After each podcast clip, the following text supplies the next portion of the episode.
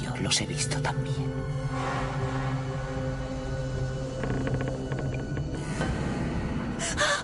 Habrá cambios.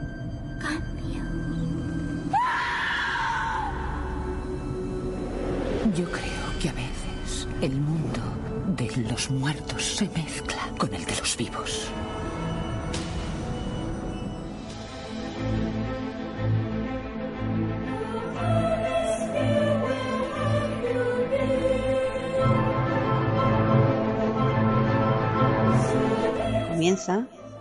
Tertulias de lo desconocido.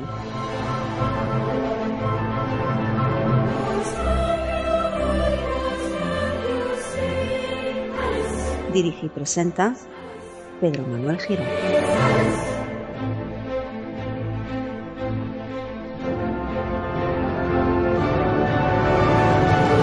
Muy buenas a todos y bienvenidos una noche más a Tertulias de lo desconocido. Un programa que va a tener lo oculto, el misterio, el debate, la tertulia, por supuesto, y las respuestas a los oyentes como hilo conductor.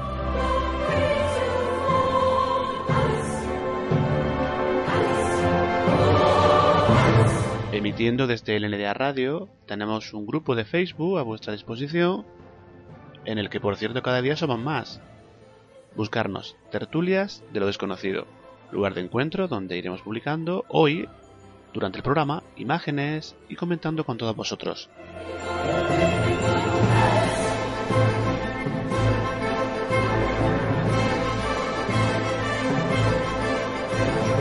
Gracias por estar ahí, todo preparado y dispuesto. Vamos ya con los chicos del programa Mundo del Misterio Radio. Ahora sí, comenzamos.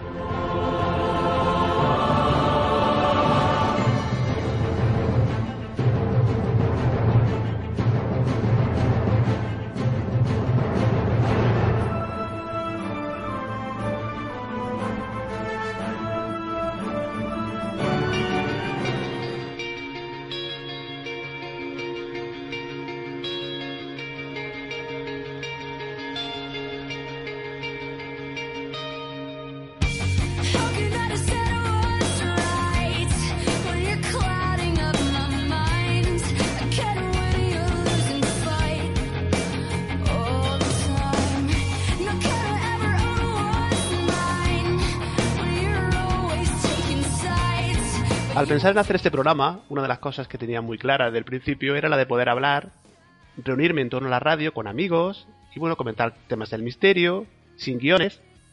Y hoy estamos de enhorabuena. ¿Por qué? Cuando escuché las voces a las que voy a dar paso lo sabréis inmediatamente. Primeramente, recorremos más de 8.000 kilómetros de distancia y nos vamos hasta Costa Rica, donde nos están esperando más Cordero. Muy buenas, ¿qué tal? Bien, ¿qué tal Pedro? ¿Qué tal amigos? Muchísimas gracias por eh, recibirnos acá en tu programa. Y también hablamos con Warner Soto. ¿Qué tal? Bienvenido. ¿Qué tal, Pedro? Eh, un saludo para todos los amigos que nos escuchan. Y nos falta alguien, en este caso desde España, un poquito más cerca, Andalucía, concretamente en Andújar, muy cerquita de mí. Nos espera Serás Dios. Muy buenas noches, ¿qué tal? Buenas noches, Pedro, y buenas noches, amigos de Tertulias de lo Desconocido.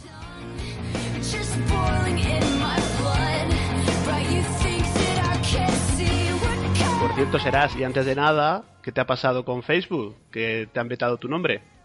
Pues no sé, eh, el problema está en que dicen que ahora como si no tienes un apellido común o un nombre común no, no tienes acceso a poder eh, disfrutar de Facebook y tienes que cambiarte el apellido y el nombre y resulta de que te puedes poner el nombre que te apetezca porque nadie se molesta en comprobarlo, entonces no, no le encuentro ningún sentido a eso, o sea que eh, a todos los amigos de tertulias de lo desconocido de toda la gente que nos esté escuchando ahora, si tenéis un nombre que no sea común, pensar que cualquier día Facebook os va, os va a dar un toque de atención, ¿eh? Y es que las redes sociales, y bueno, yo creo que Mark Zuckerberg, eh, pues se está convirtiendo casi en un, es un misterio en sí, ¿no? Eh, Facebook, las redes sociales, no sé qué pensáis. Bueno, pues eh, se ha vuelto un poco más complicado, ¿no? Ahora pareciera que como que nos quieren tener más controlados en, y aprovechando los datos que muchas veces dejamos ahí arriba, ¿no? Este, nos quieren, evidentemente, como que se quiere ejercer un mucho mayor control y eso de que es para evaluar y que cada quien tenga su nombre normal y que esto y que lo otro, pues eh, yo, yo, yo en lo personal no me lo creo tanto. Yo creo que ya estamos entrando en un periodo de, más eh, rigidez en cuanto a las redes sociales y, y bueno, pues hay que evaluar ahora pues que eh, cuál es el paso a dar ya de parte de nosotros los usuarios, ¿no? Pero digo yo entonces, ¿dónde está el control si tú te puedes cambiar el nombre que quieras y nadie se molesta en comprobar que corresponda a tu DNI el nombre que te estás poniendo? Entonces, eh, eh, ¿control hacia qué? Lo que, lo que yo veo es que posiblemente no querrán nombres de, de empresas y como la gente que no se pone un nombre común suelen ser los nombres de empresas, nombres de asociaciones, de grupos y demás, y a lo mejor posiblemente lo que quieren hacer es eliminar eso, empezar, empezar a eliminar lo que son todo tipo de empresas para ir cerrando un poco el círculo, en vez de hacerlo de golpe, porque si, seguramente si ahora te piden un DNI o algo, tú vas a decir, ¿cómo? ¿Que me vas a pedir un DNI? Me cambio de red social. Entonces a lo mejor posiblemente sea una manera de poco a poco ir metiéndose ya mm, más todavía en tu vida, más si cabe poder meterse en tu vida todavía. Yo lo que yo lo que pienso que bueno que al principio cuando te registras en Facebook te pide una serie de datos, de nombre, apellidos. Yo creo que eso ya de inicio podrían ellos controlarlo, ¿no? O sea, si, por ejemplo no quieren que se utilicen, pues, que un perfil de un programa, por ejemplo, con un nombre comercial, pues desde principio ya eso se podría hacer, ¿no? No que luego ya que lo tienes hecho, te lo, te lo quiten o te lo restrinjan. Yo eso no lo entiendo muy bien. Nuevas políticas posiblemente, porque ahora también está la plataforma Atlas, que es una plataforma que proporciona información del usuario, que se dedica a recopilar también información del usuario. Y eso a, a nosotros nadie nos ha dicho si queremos que nos recopilen ese tipo de información para luego venderla y rastrearte todo tipo de páginas en las que estás, eh, tus gustos y demás, para luego ellos ofrecerte un, un- servicio determinado. Sí, y de hecho nosotros también nos vimos afectados porque también nos cerraron el perfil de Mundo del Misterio que teníamos. Teníamos tres mil y pico de amigos y ya los perdimos todos. O sea, muchos los tenemos en la, en la página y en, el grupo, pero ya hay otros que del todo se perdieron. Y de si la vamos a abrir otra vez para que la vuelvan a cerrar, yo creo que Facebook debería ver el contenido que está dando y si es un contenido malo, qué sé yo, pornografía o algo así, ciérrela. Pero si es un contenido que se está haciendo con seriedad y todo, de- deberían de, de evaluar eso, ¿verdad? Pero ni preguntan ni nada, simplemente nada más cierran. Bueno, pues hemos iniciado hablando de las redes sociales, por, como consecuencia de lo que le ha pasado a Serás, esa experiencia que ha tenido un poco, bueno, pues en mala con, Facebook y su nombre que no le permite utilizarlo, y ha tenido que cambiarlo. Y claro, es que, desde hace años las redes pues han tomado un papel muy importante en la vida de ya de todos, ¿no? Todos estamos en las redes sociales, pero no sé, no sé qué pensáis, ¿a dónde nos va a llevar todo esto? Porque yo estoy un poco, eh, cada día eh, ya el uso de las redes sociales está tan globalizado, lo utilizamos para todo, no sé qué pensáis. Por ejemplo, Max Cordero, ¿tú qué opinas? ¿Hasta- ¿A dónde nos lleva a llevar todo esto? Pues bueno, eh, la verdad es que yo creo que es difícil mm, más o menos pensar a dónde nos puede llevar. Este, lo que sí tengo muy claro es que todos debemos de tener, eh, evaluar muy bien qué subimos, qué no subimos, qué hablamos, qué no ponemos. Yo creo que ya es hora de, de, saber y, entender de que toda la más mínima fotografía que pongamos ahí eh, prácticamente es pública, la pueden utilizar eh, de cualquier manera. Ya han habido casos, Pedro, por ejemplo, conoces bien el caso de la Deep Web, ¿verdad? Sí. Eh, que, que bueno, este, ahí este, se encuentra cualquier cantidad de barbaridades inimaginables y lo que vemos del Internet eh, actualmente, según entiendo, es eh, lo que tenemos a flote, es nada más la, punta del iceberg, es, es, es un 10% de todo lo que está ahí en lo profundo que desconocemos, que no sabemos a dónde están nuestros datos, eh, no sabemos a dónde pueden estar nuestras fotografías, de qué maneras pueden estar siendo utilizadas. Eh, entonces, más que pensar, por lo menos yo de mi parte, hasta dónde podría llegar eh, el asunto, eh, creo que lo que tenemos que tener a partir de ahora es mucha precaución con nuestros datos, con nuestras fotografías, incluso con nuestros amigos. eh, comprobar, este, tratar en la medida de lo posible de ver con quién estamos conversando, con quién estamos hablando y, y que no nos eh, vendan este gato por liebre. Eh, Serás. Pues mira, sinceramente no sé a dónde vamos a llegar a parar, pero está claro que a nosotros se nos trata como a productos, no como a personas, y estamos llegando a un punto donde es que hasta la propia publicidad la tienes en cualquier lugar, desde un noticiario de, de televisión, desde la radio, eh, vas por la calle y es todo publicidad, publicidad, publicidad. La verdad es que no sé dónde vamos a llegar a parar, pero yo creo que esto tarde o temprano tiene que colapsar. Yo creo que la gente llegará a un punto en que le dirá, eh, a mí me estás tratando con producto, fuera. De hecho, estamos ahora teniendo, estamos mirando una alternativa que se llama Ello, que es también otra red social muy similar a Facebook, es americana también, pero donde se advierte que eh, eh, no tienes ese tipo de venta de, de usuario de datos personales como tiene Facebook. Le dicen que es bastante privada y demás. La estamos estudiando. Yo personalmente la estoy empezando a estudiar y la veo como una, como una alternativa porque creo que Facebook en no llegará a dos años estará completamente colapsado y quedará obsoleto. ¿Y Warner? Sí, bueno, y, y no solo Facebook, o sea, también hay que ver las aplicaciones que le ponemos al celular. Eh, Un WhatsApp y te controla los números de teléfono, los contactos, te controla las conversaciones que tenés. O sea, desde ahí cualquier aplicación, cuando usted pone una aplicación, ahí te dice que va a hacer referencia a todos tus contactos del teléfono. Es que aceptarla sí o sí, o sea, no te dan otra opción. O sea, en, en todo lado nos están controlando. Sí, además, como dices, Wagner, resulta que, el otro día, por ejemplo, estaba descargando una aplicación para, para una cámara de, fotos, para un smartphone, y, resulta de que uno de los requisitos, porque siempre te- nosotros tenemos la costumbre de aceptar, aceptar, aceptar, uno de los, de los requisitos es que tenía acceso a mis mensajes personales, a mis fotografías, a mis contactos, y dices, bueno, es una aplicación de un teléfono, y, y- ¿quién te dice que no tiene también acceso a tu propia cámara del terminal? Y, tiene, y, mientras que tú estás mirando tus mensajes de, o whatsappeando, lo que sea, hay alguien o algo que está grabándote lo que tú ahora mismo estás haciendo y te tienen perfectamente controlado. O sea, es que hasta en las mismas aplicaciones de un terminal. eh, Hace no mucho estábamos hablando también que los, eh, las Smart TV vienen con una cámara eh, que te están prácticamente observando para que sepan, claro, porque te tratan como un producto. Entonces, tienen que saber lo que consumes, lo que no consumes, cuáles son tus gustos, si eres hombre, si eres mujer. De hecho, las personas que ahora mismo nos están escuchando podrán comprobar que los mails que os lleguen de publicidad, si eres hombre, siempre se va a dirigir a ti una mujer. Y al contrario, si eres una mujer, siempre se va a dirigir a ti un hombre. O sea, está todo muy, muy estudiado. Es, No, ya y- te digo, eso, esto es un, somos producto de mercado. Y aparte una cosa muy curiosa, que si por ejemplo estás navegando, estás buscando una, pues no sé, en Google, por ejemplo, todos estamos buscando cualquier opción, no sé, por ejemplo, hacer un viaje, automáticamente al poco tiempo, al poco rato vas a recibir un- una serie de email, de enlaces, de banner, de, de sitios que te están proponiendo ya pues viajes, eh, o vuelos de avión, o no sé si os pasó a vosotros. Básicamente que estamos controlados, ¿no? Que, que, o sea, estamos controlados por esto del Internet. Eh, eso es así. Sí, serás. No, es que, mira, lo mismo es como pasa cuando estás buscando eh, vídeos en YouTube, por ejemplo, estás buscando documental tipo determinado de, un, tema concreto, eh, el próximo día que abres YouTube te vas a ver cómo tienes relacionados los vídeos con eso, igual que lo del buscador en Google. Si vas a hacer un viaje, a, a partir de ahora, cada vez que vayas a poner algo, te- toda la publicidad va a ser de viajes. Si te metes que vas a comprarte un coche, en cuatro días vas a recibir información de, de ofertas de coches. Es así, claro, por supuesto. Cuando uno también consulta en Google, uno pone este, hora, inmediatamente usted está poniendo hora y te está poniendo la hora del lugar donde están. O sea, ellos saben dónde estás ubicado solicitando la hora. Ah, este, también este, te, te controlan. Hace, hace un tiempo yo tenía una aplicación que se llamaba Langware, que uno bajaba música. Y de momento a otro, usted le da acceso a su computadora. Su computadora es una base de datos para que también te busque música adentro. Porque yo, yo veía aquí y tenía conectados a tres personas buscando música en mi computadora. O sea, hasta eso hemos llegado.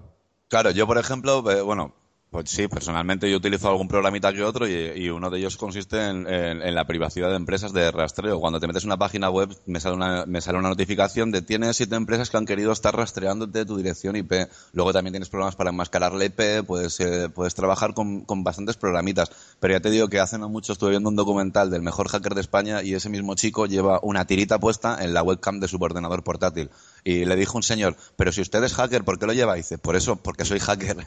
O sea que estamos todos, ni, no se salva nadie, la verdad. Es una recomendación que, bueno, que, que nos hacen, que todo el mundo que tenga, pues, eh, incluso los portátiles, eh, poner una, tapar la cámara, porque, bueno, pues hay programitas que te pueden activar y están grabando, te están monitorizando lo que estás haciendo. Pues hemos empezado con las redes sociales y, porque, bueno, pues como consecuencia de lo que decíamos antes, de, de lo que le pasó a Serás, pero claro, eh, teniendo aquí a los tres componentes del programa Mundo del Misterio Radio, yo quiero un poco que nos cuenten eh, pues evidentemente qué, qué proponéis y qué queréis transmitir con vuestro programa. Serás, por ejemplo. Pues bueno, principalmente eh, esto yo voy a hablar por mí, ¿vale? Esto lo hago simplemente por satisfacer, entre comillas, mi- mis ganas de conocimiento, ¿no? El poder transmitir a la gente también este tipo de, cosas que son curiosas acerca del mundo del misterio, que todo el mundo está confundido. Hay mucha gente que se piensa que si los Anunnaki, que si esto, que si lo otro. Entonces intentamos darle al público no la verdad, pero sí lo más parecido y lo más cercano a la verdad. Y luego aparte, pues que con el programa, ya te digo, el tener la oportunidad de tener delante a alguien con el que puedes hablar de un tema muy concreto, que te puede enseñar, que puedes aprender muchísimo, que eso, eh, con eso no hay, no hay dinero que te lo paguen, vamos. Y la experiencia muy grata de saber que hay un grupo de personas que continuamente están leyendo las publicaciones que haces, que le gusta lo que, lo que estás haciendo y y dentro de, dentro de todo esto es una experiencia pues impresionante, es impresionante compartir con Max y con Wagner eh, Mundo del Misterio posiblemente sea una de las cosas más importantes ahora mismo en mi vida. Eh, Max, Sí, bueno, este, no, nada. eh, yo por mi parte, eh, yo creo que siempre ha sido una curiosidad innata en esto del, del misterio. Y eh, bueno, precisamente venimos hablando de esto de redes sociales. Este, también sirven para este tipo de cosas, ¿no? Eh, las cosas buenas que tiene, eh, que es la comunicación y, y como dice el dicho, Dios los hace y ellos se juntan. Conocer y por lo menos lo que es en el grupo y la comunidad cuando surgió la idea de hacerla, este, poder reunir y, estar hablando de los mismos temas que realmente te interesan y te gustan, ¿verdad? Como es eh, todos los misterios, psicofonías, este, fantasmas, cualquier cantidad de cosas, ovnis, eh, pues es, es algo que también te llena. A la, a la final vamos por el mismo camino, o por lo menos yo voy por el mismo camino que será, este, es llenar ese tipo de vacío. Eh, también de comunicar, eh, las ganas de comunicar todos esos temas, de, de escuchar, este, ver opiniones, eh, todo bajo el marco del respeto, ¿verdad? Como siempre ha sido en el grupo y, bueno, eh, yo creo que por ahí va, por ahí va la, eh, lo que es el grupo, lo que ha sido el programa, este, la gente que nos ha apoyado y todo esto, que ha sido genial. Y bueno, básicamente por eso nace, por eso está ahí el mundo del misterio, tanto el grupo como la página comunidad eh, y el programa, eh, que son las ganas de comunicar, las ganas de hablar, la- las ganas de, de tener ese contacto con la gente, de saber las opiniones, porque eh, muchas veces creemos que, que eh, somos certeros en lo que pensamos, pero no, llega alguien y te rebate y ya te pone a pensar de otra forma, porque de eso se trata. O sea, si, si no, no estaríamos haciendo nada, si nos quedamos solamente con nuestro pensamiento y no escuchamos a los demás. Entonces, por ahí va todo esto, todo este rollo de que hemos montado con el programa y con, y con el grupo y con la página. y nos falta Warner. Sí, sí, Pedro, es, es bastante interesante. Bueno, hace año y pico que comenzamos nosotros con, con el proyecto, con Aventura, le llamamos nosotros, y comenzamos tan emocionados nosotros porque cuando recién la comenzábamos a hacer, veíamos, veía que entraba una persona y nos poníamos todos contentos. Entraba otra persona y nos hablábamos, entró otra persona, y ahora están entrando 50 personas por día. O sea, y va creciendo como, como la espuma eso. A cada ratito hay que hacer banner y todo, de celebrando las 4.000 personas, las 5.000 personas. Ahorita pusimos otro de 5.555. O sea, es una emoción tremenda. Ya casi vamos a llegar a las 6.000. Esto va creciendo. Eh, interesante los debates que se dan. Como dice Max, a veces este, uno cree que tiene la verdad, la verdad absoluta, no la dice, y llega otra persona y te abre los ojos de otra manera. Eh, igual manera, este, nosotros mismos a veces hasta debatimos de mismos temas y nosotros mismos no estamos de acuerdo, lo vemos de maneras distintas, entonces es interesante porque la verdad, a final de cuentas, nadie tiene la verdad absoluta. Estás escuchando tertulias de lo desconocido. No, Yo creo que es interesante pues, lo que hacéis vosotros, ¿no? El programa como el vuestro, compartir, proponer temas, debatir, para llegar, yo creo, entre todos a, bueno, pues intentar conocer eh, pues los misterios que se encierra la, la vida en sí, pues intentar eh, conocer alguno de ellos. Y yo creo que de la experiencia, ¿no? Y el debate, ¿no? Hay que comentar que, bueno, pues cada mes, en esta casa, en Idea Radio, os podremos escuchar, los oyentes, y claro, y yo me quedo un poco con el nombre, en el mundo del misterio radio. Y me surge una, una pregunta que quiero trasladar a, pues, a los tres, y es ¿cuál consideráis que es el mayor misterio de este mundo? Y que empiece el que quiera, ¿eh? Bueno, vamos, va- voy a, voy a meter la cuchara yo primero. Eh, a mí lo personal, eh, el mayor misterio, bueno, es que hay, hay tantos que es difícil escoger uno, ¿verdad? Pero para mí el mayor misterio es que hay después de que la persona físicamente fallece.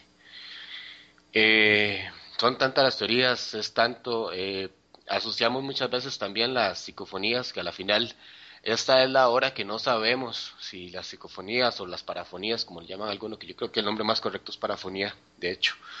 Eh, estas parafonías, eh, cuando escuchamos que son respuestas inteligentes, de, de que, que el investigador hace una pregunta y, y viene una respuesta más o menos inteligente, que concuerda con esa pregunta, o a veces que es prácticamente una respuesta directa, eso a mí, para mí es el gran misterio, ¿qué es, qué es, de dónde viene eso? Y más asociándolo. Yo no estoy no, no puedo decir ni asegurar de que eso es eh, la voz de los muertos o algo, pero pareciera serlo. Para mí, personalmente pareciera hacerlo. Y para mí ese es el gran misterio, aunque hay muchos otros, ¿verdad? Eh, la existencia real de Dios, que es un debate enorme, enorme, ¿verdad? La, la existencia de Dios, hay quienes dicen que sí, quienes dicen que no.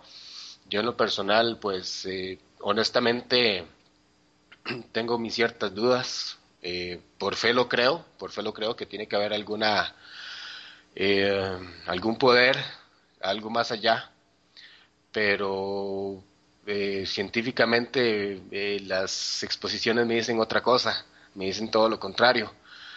Pero si vamos, si nos vamos a quedar con, con una preelección de misterio, yo creo que es qué es lo que hay allá, qué es lo que hay del otro lado, qué sucede cuando dejamos el, el cuerpo físico, si es que si es que existe un alma, si es que dejamos algo o simplemente ya vamos para la tierra y morimos. Eh, eh, ese es mi gran misterio de toda la vida. Y no sé si serás o Warner. Bueno, yo personalmente eh, está clarísimo, como dice mi compañero Manja, hay miles y millones de misterios, pero creo que el más grande de todos o el que más, más me interesa es la mente humana. Creo que estamos ante algo que desconocemos tantísimo, desconocemos tanto, tanto, tanto de la mente humana y como cada persona es un mundo, cada persona ve la realidad de su manera. Os voy a poner un pequeño ejemplo y así seguro que mucha gente me entenderá. Cuando alguien dice, para mí esto es la realidad, pues para mí esto es distinto. Vale, mira, voy a poner un ejemplo. Imaginaros dos personas, un chico jovencito unos 16, 17 años y un hombre, un, un escultor o un arquitecto de unos 40 o 50 años que están en la plaza de San Marcos en Venecia. Ese niño de 14, 15 años, eh, su realidad va a ser que va a estar en un sitio que no conoce, donde se va a fijar en las chicas que hay por allí, porque va a estar con las hormonas disparadas. Su realidad va a ser estar en un sitio desconocido viendo mujeres o viendo, viendo, llamándole la atención cierto tipo de cosas. Y en esa misma realidad va a estar un hombre de unos 40 o 50 años que es escultor o que es arquitecto y se va a estar fijando en la cantidad de monumentos que hay. Eso, esas dos personas cuando vuelvan de vacaciones te van a decir, uno te va a decir que vio una cantidad de monumentos increíble, otro te va a decir, guau, pues allí para salir a tomar algo hay una cantidad de mujeres, las italianas son muy guapas. La realidad puede ser muy distinta para dos personas estando en el mismo sitio. Entonces, eh, creo, que, que- creo que algo que dejamos siempre de lado es la mente humana. Siempre nos vamos que si misterios de aquí, que si ufología, que si esto y lo otro, pero ¿y si somos nosotros quienes nos creamos esas realidades? Al fin y al cabo, cada uno va a creer en lo que él quiera creer. Eh, Warner. Sí, es más, eh, bueno, en mi caso, eh, eh, como dicen ellos, hay miles de misterios. En mi caso, el que siempre me mantiene pensando es la existencia misma. Hablamos de Big Bang, hablamos de un montón de cosas y, a mí me quedan las dudas. O sea, nadie estuvo ahí como para asegurar de que, de que esas cosas pasaron. La insistencia misma de la vida, andamos buscando eh, vida en Marte, pero tal vez ahorita no hay, pero sí hubo. O sea, no sabemos en todo el universo el universo es infinito, o sea, eh, hay personas que yo la verdad no, no comprendo cómo es que dicen que, que, estamos solos en, en, el, en el universo, siendo el universo infinito, o sea, para mí esa es la, la tontera más grande, o sea, no, no creo, y, y, y sí creo que hay una entidad superior y no creo que, que seamos tan egoístas nosotros como para pensar que solo nosotros existimos en, en, en todo, en toda la eternidad. Entonces, esas cosas me mantienen constantemente pensando, este, cómo fue todo, cómo pasó. Quisiera ver como, como que hu- hubiesen videos de, de, de antaño, así, de, de, de 22 millones de años para ver cómo era, qué pasó, cómo estaban. O sea, porque las personas eh, dicen, nosotros existimos hace, ¿qué? 40 mil años. Pero, pero es que son, son dataciones y ¿por qué no pudimos estar antes? ¿Por qué no? eh, o sea, eh, hay, hay muchas cosas que a mí me mantienen intrigado y una de esas cosas es la existencia misma que tenemos. ¿no? Y cada, cada vez está recalculando un poco la, la historia, lo- lo- la, la cifra que tú comentabas antes, ¿no? Porque en base a descubrimientos, pues digamos que cada, cada cierto tiempo hay que, un poco que reinterpretar un poquito la historia, ¿no? Sí. Y hay una, claro, hay una cantidad de misterios, y, y uno de ellos es, que os quería proponer también, es de la, bueno, ufología. ¿Alguno de vosotros ha visto un ovni? Bueno, yo, yo en lo personal me encantaría, tengo muchísimas ganas.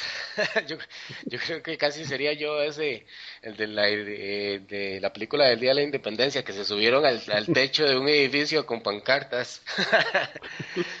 este, no, no, ya hablando en serio, este, eh, a mí me encantaría, no he tenido la oportunidad, este, vivo viendo hacia el cielo, eh, soy honesto, yo eh, cada vez que tengo la oportunidad de mirar eh, el cielo, de estar viendo las estrellas, este, camino viendo las estrellas, viendo para acá, viendo para allá, esperando, teniendo la oportunidad de que eso suceda, pero bueno, si no, si no sucede, no se dará. Pero sí, este, no, no he tenido la posibilidad, ya quisiera yo poder tener la posibilidad al menos de, de ver algo de que se parezca o, o- creer que sea y, y ojalá poder filmarlo también y tenerlo ahí. Lo estoy totalmente de acuerdo con Max en lo que dice de que nos pasamos el día mirando el cielo. Yo personalmente me paso durante el día mirando el cielo por el tema de la geoingeniería, que es un tema que me preocupa bastante. Y por la noche soy una persona que si estoy en el campo y tengo la oportunidad de estar mirando hacia las estrellas siempre. Entonces, ovni, sí, claro, 50.000 veces habré visto un ovni, pero es que lo voy a describir como lo que es, como un objeto volador no identificado. No sé si sería un avión, si sería un bólido, un meteoro. Dos veces en esta vida sí que he llegado a ver algo que realmente me ha- se me pusieron los pelos de punta y voy a poner como anécdota la, primera vez que yo creí ver un ovni, porque a día de hoy no sé ni lo, no sé ni realmente lo que era. Y si tenéis la oportunidad, todos los que nos estéis escuchando, de, de ver el documental, una ponencia que hizo Jesús Callejo y Carlos Canales que se llama mira, la- eh, Intrusión OVNI, veréis que sale una especie de ovni como triangular, piramidal, que es holográfico. Y eso sí que lo vi una noche. Además, tuve la oportunidad de estar contemplándolo durante un rato. Pero, ¿qué es lo que estaba viendo? Un objeto volador no identificado. Terrestre, no terrestre. Era holográfico, porque, lo, he podido comprobar en internet que no es la primera vez que se ve ese tipo de ovnis, que se ven alrededor de, todo el mundo. Tenemos varios, varios avistamientos en China, tenemos también varios avistamientos en Chile de esa misma formación. Eh, yo te digo, triangular, como si fuera una completa pirámide, y holográfico. Pero mm, como solamente fue una vez y fueron durante un par de minutos, pues tampoco le di, le di mucha importancia. No he visto lo que muchas, mucha gente dice de ver un plati- típico platillo volante que bajan humanoides y tal. Me gustaría, me encantaría verlo, pero cada día tengo más, más dudas con el fenómeno ovni y creo que, lo, creo que es más terrestre que extraterrestre. Bueno, y eh, Guara no sé si tuvo alguna algún avistamiento. Bueno, en mi caso sí, sí tuve algo y no fue un avión ni Superman. Este, hace como 20 años eh, yo trabajaba en una empresa que entraba a las 6 de la mañana. Entonces salía de mi casa faltando algo para las 4 de la mañana para llegar a tiempo. Eh, cuando voy saliendo, este, por dicha la noche estaba bien despejada, eh, miro al cielo y hay una, una luz muy, muy, muy brillante que me llama la atención. Yo me quedo viéndola y veo que se mueve un poquito. Digo, ya no, esto, esto sí es algo extraño, ¿verdad? Porque está, está posicionada en el cielo y comienza a moverse. Y me da, me da tiempo, o chance, como decimos aquí, de ir a, mi casa a despertar a mi mamá y a, mi hermano, creo que fue, que salieron a ver y le digo, vuelvan a ver al cielo. Y todavía estaba el objeto ahí. Y de un momento a otro comenzó a moverse despacito, despacito y comenzó la aceleración. Y nada más vi un destello donde se fue en el aire. Entonces, eso, eso es- no es nada normal, o sea, no, no es algo que, que podamos ver aquí, pues, salvo que, que sea tecnología muy avanzada que, que se tenga. Pero esa es la experiencia más, más importante que tengo en, en el tema Omni y hace 20 años que pasó y todavía la tengo tan clara y tengo la imagen tan clara como que si hubiera sido ayer. Ot- Otra, otra cuestión, eh, hace poco nosotros fuimos a, a un evento de, de ovnis aquí en Costa Rica, Max y yo, y también, este, por dicha, tuve de, de primera mano la, la fotografía, que es una de las, de las más grandes eh, fotos de ovnis que se firmó aquí en, el, en la laguna de Cote. Y eh, la foto que teníamos era del, del, del, ¿cómo se llama? El negativo original. Entonces es, es importantísima porque nítido, nítido se ve el objeto. En ese vídeo que comentaba antes Serás, de la conferencia de Callejo y Canales, pues ahí comentan, bueno, esto de las intrusiones, algo, y un- lo leí un poco una opinión un poco personal, ¿no? Y es que a veces tengo la impresión de que el fenómeno ovni, ¿no crees que se comporta de forma absurda en alguna ocasión, como si jugaran al ratón y al gato? No sé qué pensáis. Sí, es que si lo vemos de esa forma, pues en realidad es absurdo, porque si uno piensa, bueno, eh, si quieren hacer contacto, ¿por qué no lo hacen y ya? O sea, ¿por qué es que tenemos que estar en esto?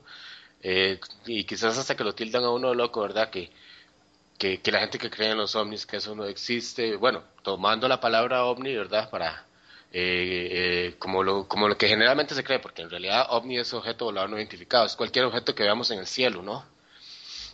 pero tomando la palabra ovni como, como una nave extraterrestre, ¿verdad? Como, como entre comillas, digámoslo, eh, pues sí, siempre queda esa duda de, que es el juego del gato y el ratón. Eh, ¿Por qué si, si realmente existe algo y si, si ese algo se quiere comunicar con nosotros, ¿por qué no se hace de una forma? Algunos dicen de que es este que no estamos preparados aún para un recibimiento de esta forma. Eh, otros, bueno, hay otras teorías de que eh, que es el bien contra el mal, porque no solamente es una raza alienígena, sino que son varias, entonces que unas son buenas, otras son malas. Eh, pues es realmente extraño, es difícil de digerir. ¿Por qué? ¿Por qué es que sucede así? ¿Por qué es que, que es así? Pero la realidad nos dice que, que, que, así es, o sea, que, así está, que, que vemos objetos, eh, hay miles de cientos de, de vídeos en la red, muchísimos de ellos falsos. Eh, de hecho, me atrevería a decir que la inmensa mayoría de ellos falsos, eh, con montajes incluso hasta absurdos que, que lo que te ponen a reír, más bien. Pero hay, hay un cierto porcentaje donde sí, sí ves que sí tienen cierta veracidad, incluso son, eh, son estudiados. Por ejemplo, eh, la imagen que comentaba Warner, que, que es, es un positivo, lo que tuvimos en nuestras manos, eh, de, es supuestamente, y por los estudiosos del fenómeno ovni, es la, la foto número 3 eh, más clara e impresionante del fenómeno ovni, eh, para que lo busquen nuestros compañeros de tertulias de lo desconocido por ahí, cuando quieran, eh, pueden digitar nada más eh, fotografía ovni en la laguna de Cote, en Costa Rica, ahí les va a aparecer, es absolutamente clara, la tomó un avión militar español aquí que vino a hacer una cartografía en Costa Rica, y, y fue un microsegundo, tomó la fotografía, nadie vio nada, nadie escuchó nada, la fotografía la descubrieron cuando vieron los, los negativos, ahí está, entonces, ¿por qué? Si una nave espacial, bueno, supuestamente espacial o un ovni, pasa a esas tremendas velocidades, sin nada más, sin ningún otro tipo de contacto, eso es un juego de gato y el ratón. ¿Por qué lo hacen? ¿Por qué sucede? No sé, pero de que se da, se da y es así. Yo añadiría una cosita y es que si nosotros, por ejemplo, hace 200 años íbamos andando ya a caballo y a día de hoy podemos tener una comunicación como ahora, eh, vía Costa Rica, España, eh, ¿por qué un ovni no evoluciona? Porque llevamos viendo ovnis dibujados en en- en- desde la prehistoria, vamos, en grabados prehistóricos, en pinturas rupestres. ¿Qué pasa? Que ellos no evolucionan, ellos tienen que ir siempre con un platillo volante. Mm, Cada día creo menos que algo tan evolucionado y tan avanzado necesite un medio de transporte y necesite eh, y, y no, y, no, y no necesita evolucionar en ese aspecto. O sea, nos hemos quedado siempre con la forma del platillo volante y punto. Ya no hay nada, ya no hay otra cosa. Pero ahora parece ser que empieza a verse una especie de tecnología holográfica. Ya no es ese tipo de objeto tan fo- con forma discoidal, ya son luces, ya es una especie de plasma. Por eso creo que evoluciona según evoluciona el humano. Entonces cada día le doy más más, lo veo más factible a, a- a achacar el hecho de que un ovni sea terrestre a que sea algo extraterrestre. No creo que un, que un extraterrestre necesite de un medio de transporte para, para, para ir para nada. O sea, no, No, no, eh, no. y, y Gerard, y perdona que te interrumpa, ¿recuerdas eh, las fotografías de los ovnis de la década de los 60, 70? Claro. Eran, Ta- creo que le dicen cacharro, cacharros, tapas, tapas, tapas de la basura, tazas. eh, claro. Sí, sí. Era porque, claro, pero piensa que antiguamente también la, la gente era, era, vamos a ver, hace, hace bastantes años, ¿no? La gente cuando creía ver algo eran, eran ángeles. Ahora estamos que eh, son ovnis. Dentro de X años, pues serán a lo mejor seres dimensionales y quién sabe si dentro de un, miles de años estamos hablando de que eran hombres del futuro que venían al pasado. Es, un, es un tema bastante controvertido, pero que sean extraterrestres cada día lo creo menos. Eh, de hecho, la prueba más refutable, más irrefutable que hay de la existencia de vida inteligente es que todavía no nos han visitado. No, y aparte, eh, se comenta muchísimo lo que, lo que decías tú antes, eras de especie de holograma, se habla mucho de la Matrix. Es como si, bueno, pues nos colocaran esas imágenes para que tenernos entretenidos un poco, pero realmente, bueno, se habla mucho que del 2016 va a ser el contacto definitivo, pero ¿cuántos años llevamos hablando de esto? Es que el año, que- el año, el año claro. pasado, Pedro, teníamos a los pleiadianos eh, en Y- septiembre. Hace eh, 10 años eran los arturianos. eh, siempre tenemos ese contacto y, y nunca Y en llega. el 2012 Resulta- se acabó el mundo. Claro, claro, por eso. Y, y entonces, si nunca llega el contacto, llega un punto que dices, vamos a ver, si alguien realmente hay algo, ahí, si hay algo ahí fuera, lo lógico es que diga, eh, señores, mire, no os creáis el ombligo del mundo ni del universo, porque no estáis solos, eh, dejar ya el tema nuclear, dejar ya el tema guerras, dejar ya el tema armas.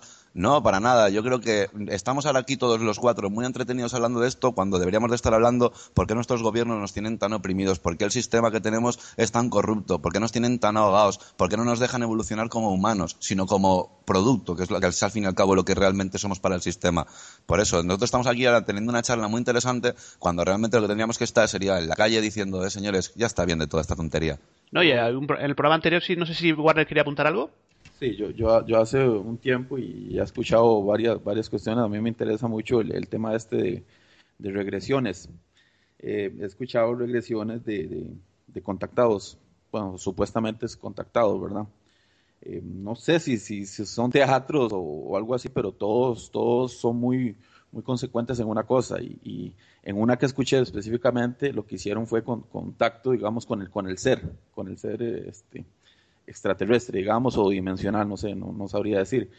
Y, y todos llegan a la misma clu- conclusión. No están preparados para que nosotros eh, vayamos, ustedes se destruyen solos, o sea, no nos interesa visitarlos, no nos interesa visitarlos.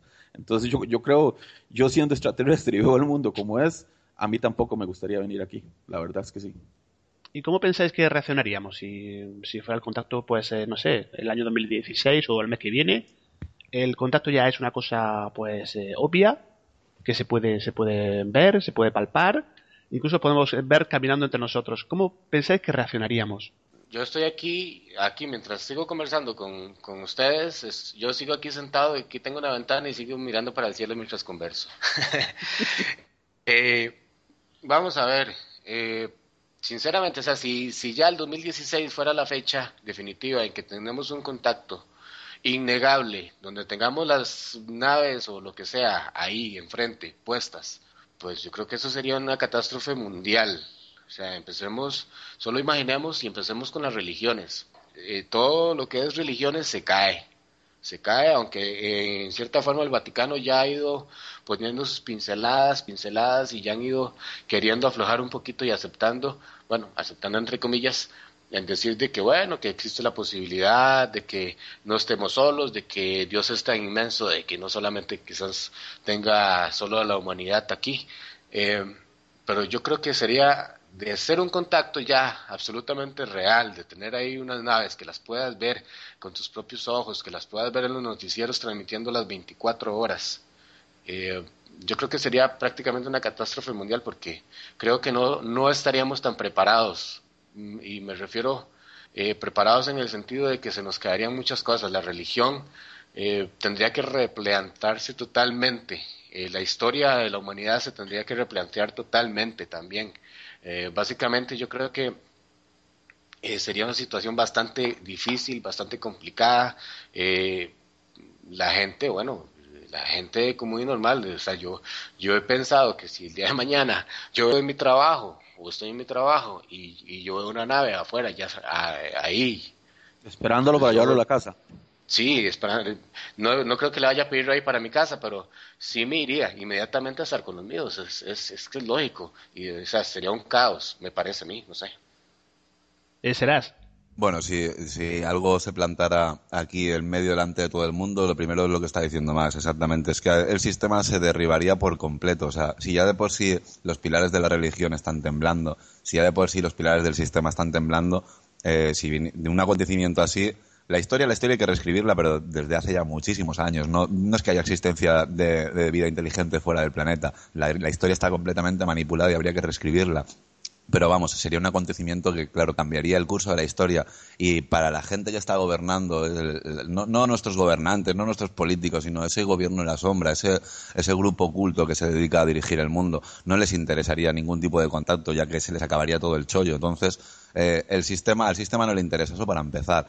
Y yo sinceramente estoy deseando, ojalá, ojalá se plantase una nave espacial aquí delante de mi casa y me llevase fuera de este puñetero mundo, de verdad.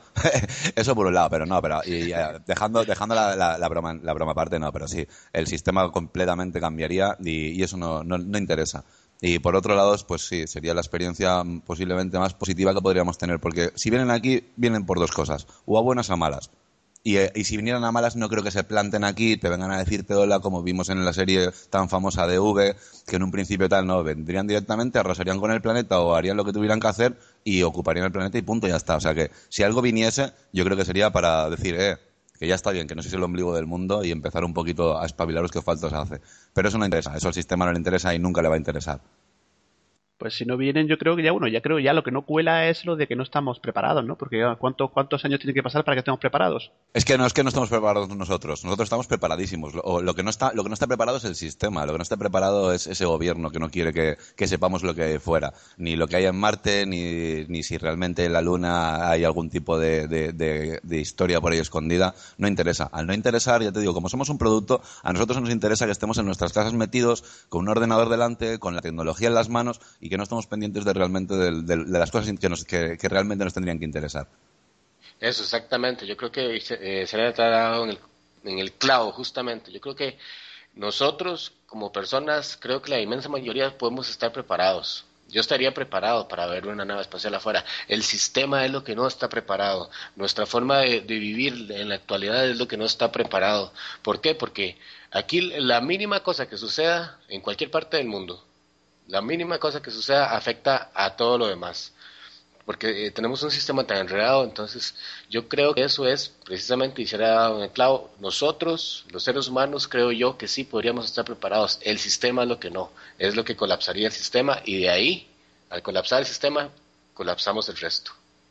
Exacto, exacto. Exactamente. Es que es así. Estás escuchando tertulias de lo desconocido. Seguimos en Tertulia de lo Desconocido, con más Cordero, Serás Dios y Warner Soto. Y después del tema extraterrestre, quiero proponeros ahora, porque yo no sé vosotros, pero yo cada vez más tengo la impresión de que nos manipulan, primero informativamente hablando, hablo de las televisiones, redes sociales, canales oficiales, al- hasta el punto de llegar, bueno, pues lo complicado es que cada día más es muy difícil diferenciar la verdad de la mentira. Centrail, eh, alimentación, control mental, no sé, eh, lo pongo aquí encima de la mesa y no sé qué pensáis un poquito si realmente nos están un poco, pues, manipulando o controlando. ¿Qué pensáis? Pues bueno, la televisión personalmente opino que es un medio de propaganda del sistema. Nunca vas a ver realmente lo que es, porque de hecho puedes ir cambiando de canales y cada noticia, según el canal que pongas, es de una manera o es de otra. Luego, aparte, no tenemos televisión pública, son televisiones privadas, lógicamente, son del gobierno y, como yo te dije antes, es todo propaganda, propaganda electoral. Y manipulación, pues bueno, solo tienes. Yo la- eh, me empecé a dar cuenta un poquito así un día que viendo las noticias en Antena 3, voy a decir el canal además, a las 2 de la tarde, cuando se ve que estás comiendo y se ve como eh, disparan a una persona por la espalda, la matan, y mientras que los niños y nosotros estamos comiendo y viendo eso, te oyes como dicen que es que le han pegado un tiro por detrás eh, del bando contrario. Y dices, no, no, perdona, yo es que lo estoy viendo y el tiro se lo han pegado en todo el pecho, tío. Y, estás- y, y al mismo tiempo recapacitas y dices, ah, que estoy viendo como le están pegando un tiro a una persona a la hora de comer. Entonces, eh, cambias de canal, ves que el otro canal dice otra cosa completamente distinta, pones la radio y es completamente distinto y estamos ante eso. Lo- lo- Los más media, lo que son los medios de comunicación, son, son es un adoctrinamiento del sistema. Referente has dicho antes de los chemtrails. A mí no me gusta el término chemtrail porque suena muy a conspiranoico y sí que me gusta el tema geoingeniería. Porque de hecho la geoingeniería es el- el- la modificación de clima a gran escala, pues la tenemos presente en Israel desde hace más de cuatro décadas. En el año 68 o 78, creo recordar, hubo una ley norteamericana que se prohíbe el, uso de este tipo de armas. Eh, tenemos la operación Popeye en el Vietnam, en la famosa guerra del Vietnam, donde se provocaban monzones, los americanos provocaban monzones para que los vietnamitas salieran de los túneles y así poder matarlos. O sea, estamos ante, ante algo muy real de los que no se hablan en los medios, que precisamente esos mismos medios de desinformación se encargan de decir que lo que estamos viendo son nubes. Eh, no, señores, posiblemente llevaremos años que no estamos viendo nubes. Lo que estamos viendo son nubes, pero tóxicas. No estamos viendo nada. No vemos los cúmulos de toda la vida. Esos, esas nubes de algodón, si os fijáis, se van a ver, lo vais a ver muy poquitas veces. Y si os fijáis también, miraréis al cielo y veréis que el cielo ya no es azul. El cielo es completamente blanquecino. Y lo peor de todo es que de esas nubes sí que caen filamentos y sí que caen de esas pequeñas motitas de polvo que algunos dicen que son metales pesados. Yo no sé lo que es, pero sí que lo he visto con mis propios ojos. O sea que a, mí no me van a decir que yo no he visto caer esos filamentos del cielo porque sí que los he visto. Todo eso que la televisión se empeña a decir que son nubes, formación de, nubes, es vapor de agua. Y digo yo, vapor de agua en cualquier época del año, en cualquier altitud y en cualquier lugar del mundo, no, no me lo creo. Eh, Max, Cordero, Warren Soto, ¿qué pensáis vosotros? Sí, bueno, yo, yo por mi parte pienso que eh, vamos, a, empezar- vamos a continuar con de ingeniería. Este es un tema que al menos, al menos en, en estas partes, este, Israel me lo preguntaba hace un tiempo, cuando estábamos planteando el tema de, eh, para llevar esto al programa. Eh, aquí es, es un poco eh, complicado, eh, no hemos sufrido, al menos eh, hasta el momento yo desconozco lo que es eh, un poco lo que es este lograr ver en directo lo que se está pasando, por ejemplo, en países como España, en Estados Unidos, creo que en Canadá y otras. eh, estos aviones fumigando en, el cielo. Eh, aquí en estas partes, eh, al menos en Costa Rica, Centroamérica, yo no, yo he buscado un poquito de información y no hay, no hay, no hay mucha. En realidad, casi que, que no es, es un tema desconocido absolutamente. Eh, algo debe estar pasando. Eh, Creo que es un tema muy profundo. Ahí lo tocamos en el programa. Ahí lo podrán descargar de nuestra cuenta de ebooks, El Mundo del Misterio Oficial. eh, para quien lo quiera escuchar, ahí, ahí está. Eh, y bueno, con lo de la manipulación de, medios y todo esto, yo creo que se da, o sea, es, es evidente, esto se da eh, desde el mismo momento en que salió el primer periódico allá en, la década de 1800 y algo, desde ese primer momento, este, eh, la eh, manipulación de, de medios eh, está presente, porque eh, el poder de la palabra es muy grande, o sea, eh, la persona que está, nosotros mismos que estamos aquí ahorita hablando, con una persona que nos está escuchando, aunque nosotros no tengamos mucha opinión, ayudamos a crear opinión también. Así como nosotros no- nos nutrimos de lo que escuchamos, igual la otra gente también se nutre lo que escuchan aquí, lo que escuchan allá, lo que escuchan en los grandes medios, y se forma opinión. Entonces, cuando tienes el arma de tener un medio grande, de poder manipularlo, de poder eh, poner la mentira por debajo y poner tu, tu verdad por encima, eso, eso, eso siempre se ha dado y se seguirá dando. ¿A favor de qué? A favor de los grandes, a favor de los poderosos, a favor de los que están ahí, a favor de los que controlan el mundo, que no son los presidentes de los países. Eso, eh, pues eh, yo creo que está sabido y ahí está, ahí está y hay que buscar un poquito de información. Entonces, la mani- manipulación de medios va de la mano con toda esa ansia de poder que tienen los que están en la sombra. Eh, por ahí va. Eh, Warner, Lo vemos también en un caso reciente, el caso de Charlie Hebdo. Eh, eso, eso pasó una semana o todavía lo están, lo están narrando de, de- de- del asesinato de los, de los periodistas y todo. Claro, como son periodistas, de la libertad de expresión y todo eso, este, lo, lo publicita más. Pero eh, me parece risible también que, que el presidente de Nigeria esté ahí en la, en la manifestación en contra del asesinato de ellos, cuando en su propio país hay un, un montón de asesinatos por día. Es increíble. Aquí pasaron en Costa Rica un reportaje de, de- del genocidio que hay allá en, en Nigeria y eso, eso la- lo- los medios no, no lo pasan, o sea, no lo pasan, no pasan los asesinatos en Afganistán, o sea, nos venden lo que ellos quieren que nosotros compremos. Así de simple. pues vamos a ir, compañeros, terminando. Pero antes quiero, ya lo teniendo a vosotros aquí, que hacéis radio, podemos compartir todos, afortunadamente, este medio que a todos nos encanta, de esto confluimos. Y es, pues, que me digáis cada uno de vosotros eh, lo que significa la radio para cada uno. Por ejemplo, serás. Pues para mí la radio prácticamente lo es todo porque no soy de ver televisión, de hecho llevo desde los 14 años con la radio y si empecé con esto de- del misterio fue por empezar a escuchar a La Rosa de los Vientos, como me imagino que muchos de nuestros oyentes también habrán empezado escuchando La Rosa de los Vientos. Y para mí la radio siempre lo ha significado prácticamente todo, porque ha sido el, punto de decir, no quiero que me metan esa cantidad de publicidad, no quiero que me metan noticias extrañas. Entonces siempre me has encontrado algún programita que otro con el poder distraerte. Es una manera de, de poder eh, de poder pasar un buen rato, de estar tranquilo, de no tener eh, la televisión con su parpadeo hipnotizador constante que te deja hipnotizado viendo la tele con la cara de embobado. Para mí la radio lo significa todo, es amistad, es música, es un rato de buena compañía, es lo es todo, de verdad, Pedro. Y no sabes cómo, cómo te agradezco personalmente que nos hayas dado la oportunidad de, de estar este ratito contigo en el programa. Y aprovecho para mandar un saludito a todos los que nos estáis oyendo en Tertulias de lo Desconocido a través del NDA Radio. Sí, Max.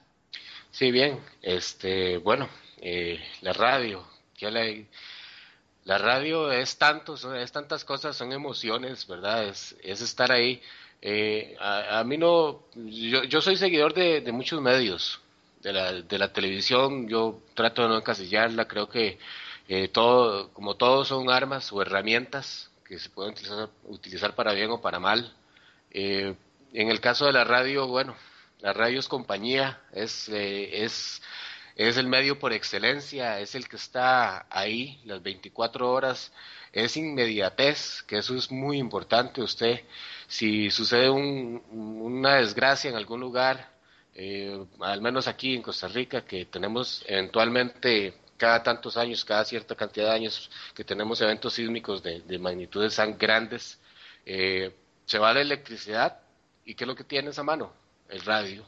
Escuchas la radio en tu móvil, escuchas la radio con un par de baterías, eh, lo tienes a mano. Es la compañía, es el que te guía, es el, el que está en momentos de emergencia. Eh, la radio, sin, sin discusión alguna, me parece a mí que es el medio eh, de excelencia, donde aprendes, donde utilizas la imaginación. No hay nada como escuchar un buen relato de terror.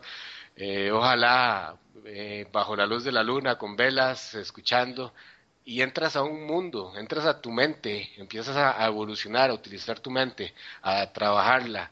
Eso es la radio, algo que no te da ningún otro medio. Eh, es todo un mundo. Y por cierto, Pedro, aunque eh, mucho es tiempo y que ya ha pasado, compañero de radio, eh, amigo, este, de las cosas buenas que me ha tocado a mí y de esto que nos hemos metido por, por ganas, por el deseo de estar también eh, aquí en, en este medio. Eh, un abrazo, compañero. eh, me enorgullece también. Este, muchísimas gracias por tu invitación acá al, al programa Tertulias de lo Desconocido. Y, y nada, pues a seguir el camino. Y aquí nos seguiremos escuchando, nos seguiremos viendo. Y un saludo para todos los amigos de- del programa. Muchas gracias, Max. Eh, Warner, ¿para ti qué significa la radio? Bueno, la radio este, son tantas cosas como lo dicen ellos. eh, la espinita de esto nos, nos nació sin ser nosotros profesionales, ni mucho menos. Somos empíricos en esto, simplemente porque nos gusta. Eh, hemos conocido bastante amigos eh, por esto de la radio. Eh, tal vez pensarán que somos periodistas, pero no, no, no, no somos, somos, somos empíricos, eh, simplemente nos gusta y, y le dedicamos tiempo a esto, esto es tiempo, o sea, todo el, todo el mundo que hace radio, tal vez podrán en programas escuchar una hora, dos horas, tal vez de un programa de radio o el que hacemos nosotros, pero esas dos horas implicaron tal vez diez horas de grabación, de corte, de que quite, de que pone, o sea, hay que, hay que tenerle cariño, hay que tenerle cariño a esto. Y, y como dice Cera, con, con una persona que nos escuche ya es ganancia en esto. Y la verdad, como dice Max, son, son tantas cosas, eh, inmediatez, eh, información, en algunos casos desinformación. Eh, esto no nació a nosotros, como dice Gerard, eh, escuchando La Rosa de los Vientos, Max y yo nos pasábamos podcast, eh, le decíamos, escuche este, escuche este otro. Me encantan a mí los relatos de, de, mm, de pasajes de la historia de Cebrián. O sea, he escuchado cualquier cantidad de relatos porque como él los narra es genial. Eh, escuchar las, las tertulias de, la, de las 4C, uh, o sea, es- son unos genios, unos genios. Cuando Entonces, es radio, cuando es radio de aprendizaje, como con la Rosa de los Vientos. Sí, sí, sí. Sí, este, es, es- ese tipo de, de, de, de radio es la, la que me gusta a mí. O sea, no, no, no escucho programas, digamos, que, que tengan un contenido, como decimos nosotros, basura. O sea, radio que, que te llegue, que te, que te deje algo. Esa, esa es la radio que nos gusta. Y, y aparte de esto, eh, en estos momentos, a mí lo que más me agrada es la, la cantidad de amigos que hemos encontrado en esto de la radio. O sea, Cerer y yo y, y Max llevamos bastante tiempo, más de año y resto con esto de la radio y, y ya somos como una familia. O sea, es como una familia, aparte eh, vos, Pedro, que bueno, desde los inicios cuando, cuando estuvimos algunas intervenciones en la, Noche de Andrómeda, María, eh, este, cualquier cantidad de personas nos hemos encontrado y hemos encontrado grandes amigos, grandes amigos con esto de la radio. Sí, nada, yo creo que nada es que por eso ya merece la pena, ¿no? Y coincido con vosotros y también quiero mencionar a, al gran Juan Antonio Cebrián, Canales, Callejo, Jesús Callejo, que evidentemente pues son gente que hemos escuchado La Rosa de los Vientos. Eh, muchos de nosotros no mm, lo reconozco, me aficioné a la historia eh, por con esos pasajes tan maravillosos, ¿no? De, de Cebrián y bueno, hacemos esto porque nos gusta, sin ánimo de lucro, que lo, que lo sepa, mucha gente no lo sabe, pero es así, eh, dedicamos nuestro tiempo, pasión, magia, todo esto es la radio. Y a vosotros, ¿qué deciros? Pues seguiremos hablando de los temas que nos gustan. Es un placer contar con vosotros, recomendar a todos el mundo del misterio radio, dar las gracias a los tres, Más Cordero, Warner Soto y Serás Dios. Estáis en vuestra casa, tertulia de lo desconocido, y bueno, cuando queráis, pues aquí tenéis evidentemente un espacio para lo que queráis. Un fuerte abrazo a los tres. Mira, Pedro, si me lo permites, antes para, Sí, para terminar, te voy a decir una, quería decirte una cosita. Acabas de nombrar a Jesús Callejo. Mira, cuando la gente nos Sí. dice a nosotros que no cobras por hacer esto o no cobráis por hacer esto, digo, pues mira, tú sabes lo que es el tener el placer de poder decir que Jesús Callejo, por ejemplo, es nuestro padrino en Mundo del Misterio de Radio. El poder decir que, que has podido conversar con él de todas esas cosas que a ti te han gustado y esas cosas que tú no puedes preguntar porque lo estás viendo en televisión o lo estás escuchando en la radio, el tenerlo delante, eso no, no, no hay dinero que te pueda pagar eso. Y decirle a nuestros a los oyentes de Tertulias del Desconocido y, por ejemplo, a nuestros oyentes del Mundo del Misterio de Radio también, que prueben una semana, una sola semana, en apagar la televisión y en ponerse una radio en casa, que les puedo asegurar que la vida le va a cambiar muchísimo bien, de verdad, que lo prueben, solamente por probar, no van a perder nada, incluso van a ahorrar a lo mejor en la factura de tener la televisión encendida y que no dejen que sus hijos sean dogmatizados por la televisión, que apaguen la televisión, que no, no, no hace ningún bien, de verdad, que prueben la radio, que esto es el- posiblemente sea uno de los mejores medios para poder compartir y disfrutar. Y darte las No, gracias, claro. No, gracias a vosotros. Yo, yo creo que es el mejor medio que existe, particularmente la radio. Yo creo que es la mejor forma de, de compartir con. Siempre lo digo. Es una de mis frases, ¿no? Ya la, la gente la conoce de que a mí ser radio yo creo que es la mejor forma de, de compartir, ¿no? Y eh, de nuevo, pues nada, daros las gracias, un fuerte abrazo y nada, contar con tertulia de lo desconocido por lo que queráis. Este Pedro, Sí, de mi parte, de mi padre, ag- agradecerte mucho por habernos invitado a tu programa, Tertulia de lo desconocido.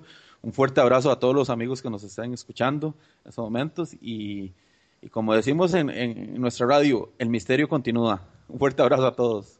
Un abrazo más, creo que quería apuntar algo. Sí, no, pues simplemente eh, ya despedirnos. Este, muchísimas gracias, Pedro. También quisiera apuntar eh, un fuerte abrazo y sé que nos está escuchando a, a nuestra amiga María de Barreiro, una amiga en común, Pedro. Eh, sin ella, pues, este, parte de este camino no sería, sería más difícil. Sería más difícil. Este, ella nos ha ayudado muchísimo, eh, siempre ha estado ahí presente. Y también quiero enviar un, un especial saludo, eh, si me lo permites que es, que es a Marítima Gómez, que está allá en España, otra gran seguidora de Mundo del Misterio Radio, también de Tertulias de, de lo Desconocido, que siempre está ahí, que siempre está presente.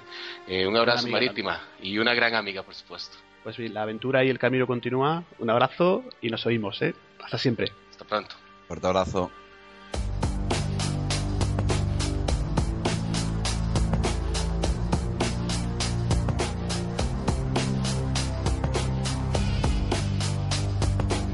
Con esta sintonía, esta música de esa película ya de culto Matrix, inician cada mes Mundo del Misterio Radio, su programa, y yo ya siempre que la escuche la voy a identificar con ellos.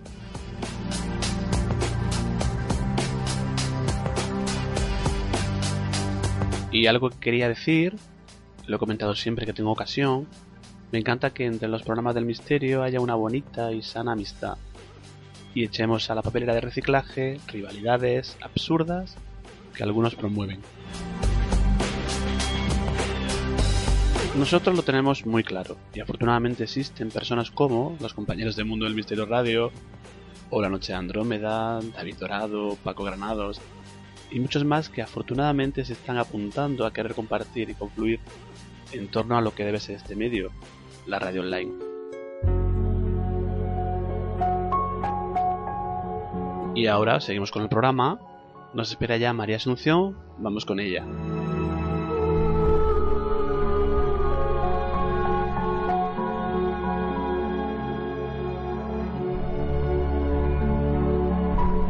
Saludamos a María Asunción que nos espera al teléfono. ¿Qué tal? Buenas noches. Buenas noches, Pedro. ¿Cómo estás? Yo ahora mismo muy bien, muy tranquila. Muy bien, pues como decíamos eh, en el programa anterior, hemos dado la posibilidad de realizar preguntas a María, pusimos una publicación en nuestro grupo de tertulia de lo desconocido y puedo decir que han sido tantas las preguntas y tantas las personas que quieren conocer las respuestas, María, que no vamos a poder en este programa, por falta de tiempo, evidentemente en la radio, contestar a todas, a todas ellas. Pero quiero deciros Sí. también que no, que no se preocupen, eh, tenemos que decirle que bueno que en el grupo de tertulia de lo desconocido como repetía como, como decía antes pues María comentará y contestará a todas ellas no no es así Sí, sí, sí. la que no dé tiempo ahora que vamos a comenzar en un ratito porque antes quiero hacerte una, una pregunta y sobre todo sobre todo gracias a por la acogida de, de esta iniciativa que bueno pues ha sido muchísima gente la que quiere quieren conocer no Sí. cómo consigues tú saber solamente con una imagen con un nombre cosas de una persona cómo funciona esto un poquito para la gente que no, no lo sabemos del todo cómo funciona cómo te cómo lo percibes tú cómo, cómo te llega Pues a mí con la clave, eh, vamos a ver, hay muchas formas de, de canalizar, ¿no? Eh, está el medium clarividente, que son los que ven a los espíritus, que eso es a través de la clarividencia solemos ver los, los espíritus, ¿no? Yo eso lo tengo yo. es, un, es algo que fui desarrollando porque eso se va también desarrollando. Naces con ello, pero tienes que desarrollarlo, ¿no? Luego, aparte de eso, hay otra forma de, de canalizar, que a través del olfato, que esos son ya otra, otra especie de... para canalizar, ¿no? Clarisintentes, que son para que son del olfato, Sí. que eso también lo tengo yo, que, que no lo sabía, porque yo la nariz, ¿no? Digo yo, ¿por qué la nariz cuando viene alguna energía, ¿no? Porque se nota, Sí. empieza a moverla, ¿no? Y enseguida noto una energía. Puede ser una energía de un espíritu que también de una persona, que de un humano que esté vivo, ¿no? Pues y es, es una- otra eh, manera. es muy interesante. Aparte, mira, es un, es un dicho popular, ¿no? Cuando una- alguna cosa detectamos así, incluso la gente que no tenemos estas capacidades normales, eh, decimos, esto me da a mí la nariz y me huele raro, ¿no? O sea que a, a lo mejor por ahí... por ahí Sí, cuando se de dice eso, es que sí, porque es que si mucha gente dice que, dice, es que yo pa- mm, parece ser que estoy, estoy detectando un olor fuerte, ¿no? Pues eso Ujú. ya es una manera de canalizar. Estás canalizando, hay una energía que no tiene que estar en tu casa o en un sitio determinado y la percibes. Es una manera de canalizar. Luego está el- en el tacto, que también se canaliza a través del tacto y del gusto. O sea, todos los sentidos es- prácticamente, ¿no? Vista, lo- los cinco Sí, sentidos, vamos. es según te vayas desarrollando, según vas canalizando, según lo que yo he estado dándome cuenta, ¿no? Que son cosas que yo he ido abriendo, porque es que ni, ni, ni lo sabía. Entonces no es necesario utilizar, eh, hay, hay, hay- bueno, hay- habrá gente que sí lo necesite, pero en principio hay gente, como por ejemplo tú, tú no necesitas usar cartas ni otro tipo de otro método, ¿no? No, yo eh, ahora no, sí hubo un tiempo que sí la echaba, pero ya no. Ves la, ves la imagen de una persona o con el nombre y automáticamente te, te digan cosas, ¿no? Sí, eso es la clarividencia. Luego está también la telepatía, ¿eh? Eso es otra manera de canalizar, que eso es cuando estás detecta un, un espíritu y a través de su pensamiento te está, te está, te dice, te está hablando lo que él quiere que tú sepas, ¿no? Eso es la telepatía, que eso es, el- medium lo tiene. Luego la conexión, que es una conexión mental muy fuerte, que también es otra manera que yo tengo. Pero hay veces, hay veces que se- también me da yo cuenta que cuando estamos bloqueados, pues no nos llega ninguno, no nos llega esa información, ¿no? Porque estamos bloqueados. Y eso es cua- no es cuando uno quiere, ¿no? Es lo que yo pienso. Sí, claro, pues es interesante conocer, ¿no? Porque claro, muchas veces vemos a videntes, vemos a pues a medium, pero realmente no no sé, yo me, estaba preguntando cómo funciona, pues cómo cómo cómo lo percibís vosotros, si es una entidad que os lo dice, pues de tal persona te Ah, dice también, pues, te- sí, una entidad, una entidad espiritual que también tenemos que tener muchísimo cuidado porque esos espíritus, hay espíritus que son de bajo umbral, como yo les llamo, que se disfrazan de ángeles y entonces como somos un portal, mm, a ese portal lo abrimos, ¿no? Y entonces canalizamos ese espíritu, pero ese espíritu puede ser malo. ¿Qué nos pasa? Pues nos sentimos mal, el ego nos ponemos muy orgullosos, nos ponemos de nuestro carácter nos cambia bastante porque hemos canalizado una entidad que no es buena, ¿no? En esos momentos. Porque es muy diferente canalizar a, una- a un ángel que canalizar a un espíritu de umbral. El ángel siempre es amor, pero el de bajo umbral es, el, el contrario. y lo- los espíritus así de- del bajo umbral, bajo astral, eh, realmente qué es lo que qué es lo que pretenden ellos? ¿Tú qué piensas que pretenden? ¿Qué quieren hacer? Pues apoderar, apoderarse de nuestro cuerpo para hacer lo que ellos quieran con nosotros. Robarnos la humanidad que tengamos, nuestra luz. Ellos van a eso. ¿Y cómo podríamos protegernos? ¿Cómo podríamos eh, evitarlos?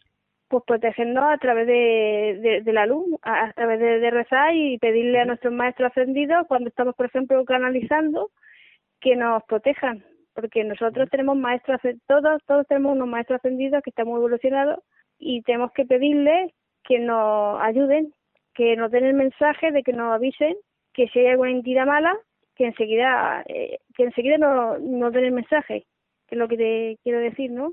Y en esos momentos parece ser que llega un flash y te desconectas, te queda que se te vaya la conexión. ¿Por qué? Porque en esos momentos ese maestro ascendido te ha, te ha avisado que hay algo malo, ¿no? Y entonces ya se va la conexión. Es la manera que, siempre y cuando, cuando vaya a canalizar a un espíritu, siempre y cuando hay que pedirle a nuestro, al maestro ascendido que nos ayude. Y rezar, claro, rezar.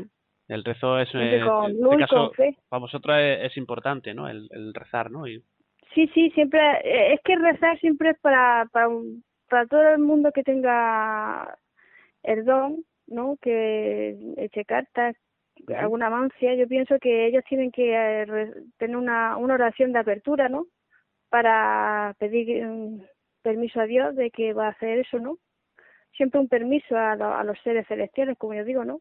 Y, de, y así de esa manera es como una protección, una, bar- un- de una barrera contra los espíritus de bajo astral, bajo umbral, como lo queramos llamar, para que no Pues, en- entren en esa conexión. Pues si te parece, después de esta introducción, que quería un poco, bueno, pues explicar a los oyentes cómo funciona, cómo, cómo lo haces, cómo realmente cómo te llega, lo que, vas a- lo que vamos ahora a dar, dar respuesta a, la- a las personas que nos dejaron las preguntas.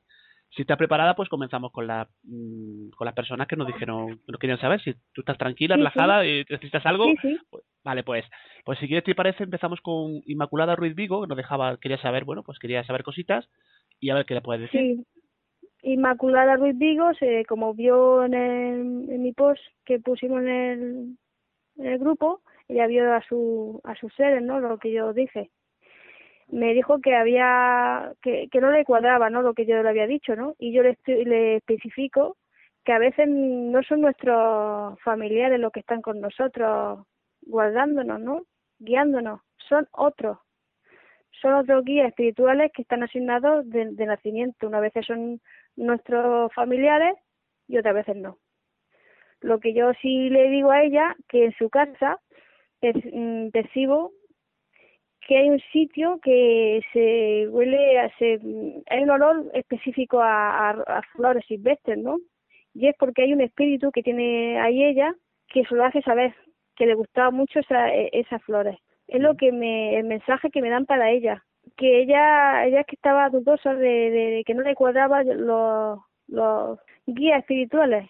Y yo le especifico que no es que le cuadren es porque a veces no cuadran porque no son de nuestra familia. Son otros o antepasados que no hemos conocido que están. Donde yo ya eso es lo, es lo que le, le digo a ella. Bien, pues si te parece, si, si quieres, pasamos por Liza Hume, que también nos dejaba, quería saber. Si a Lisa Hume lo que sí le lo que le veo es un hombre de cincuenta y tantos años con el pelo pelirrojo es lo que le, le vi un hombre con que murió de un según veo ese hombre tuvo un accidente el cual mm, est- estuvo más de los huesos y del estómago también le veo una mujer de unos 60 años que que estaba mal de, del corazón y un chico de de treinta y tantos es lo que a ella le veo tres.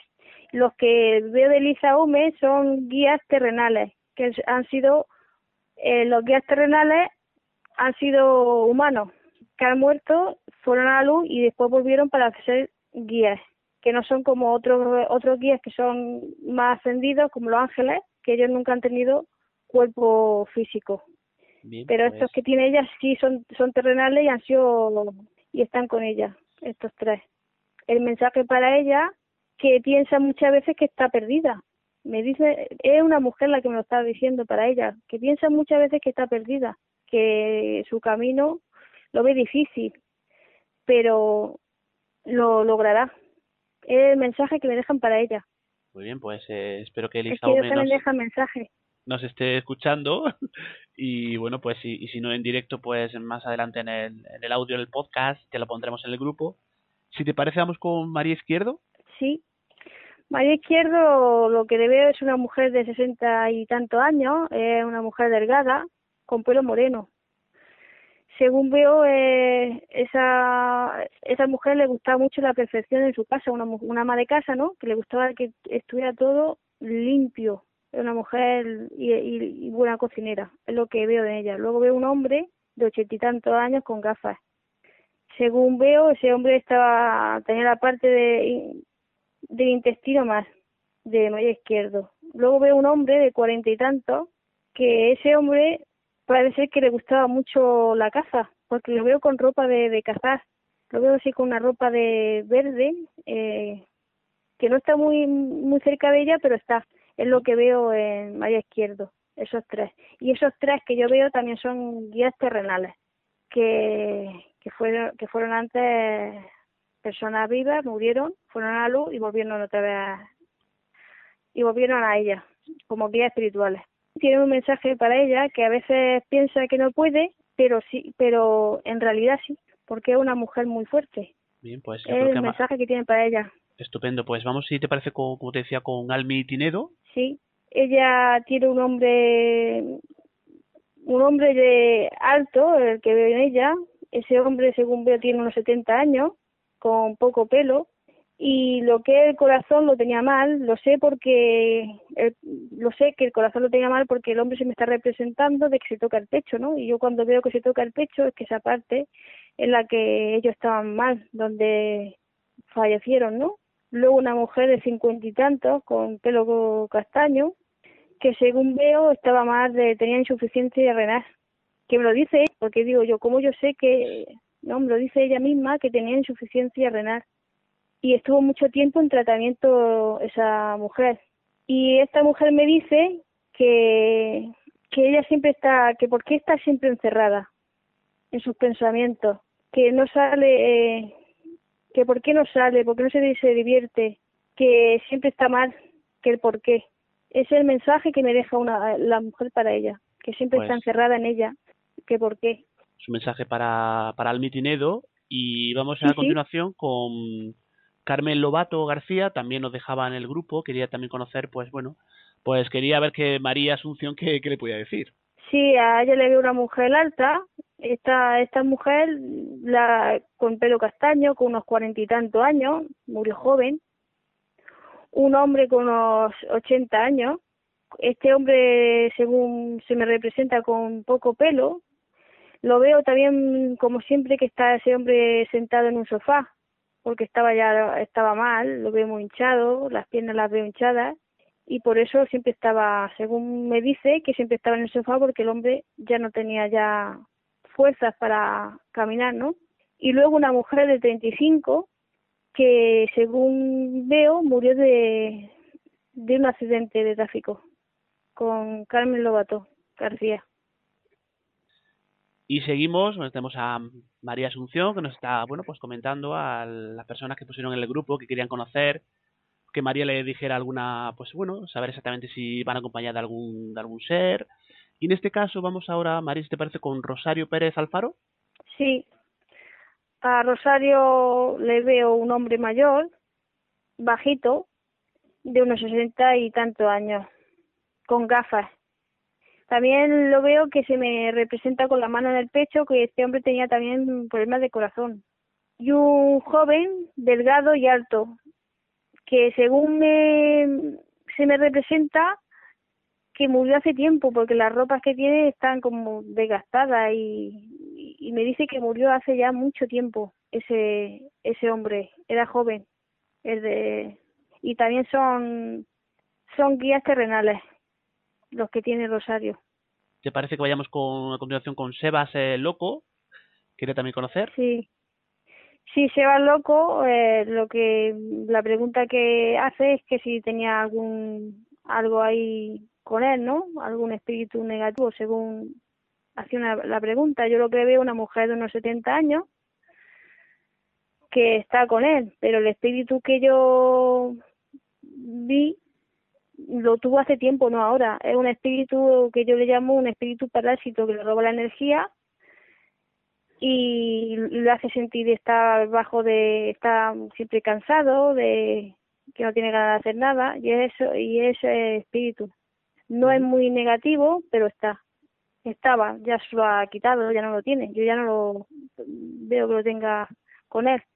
Que puede estar tranquilo y ya que ese espíritu no lo tiene yo ya no se lo percibo Bien, pues vamos ahora, si te parece, con Ronnie Duque.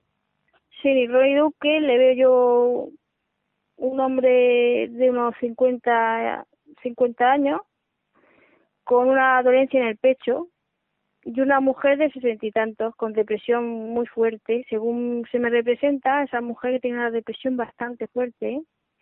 Y una muchacha de unos 15 años con problemas de, de comida.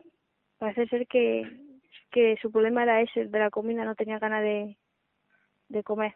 O sea, pero los problemas relacionados con la anorexia o algo Sí, ¿no? sí, con la com- sí, sí, algo así, estaba muy mal. Y la veo una niña de, de 15 años, una muchacha de 15 años.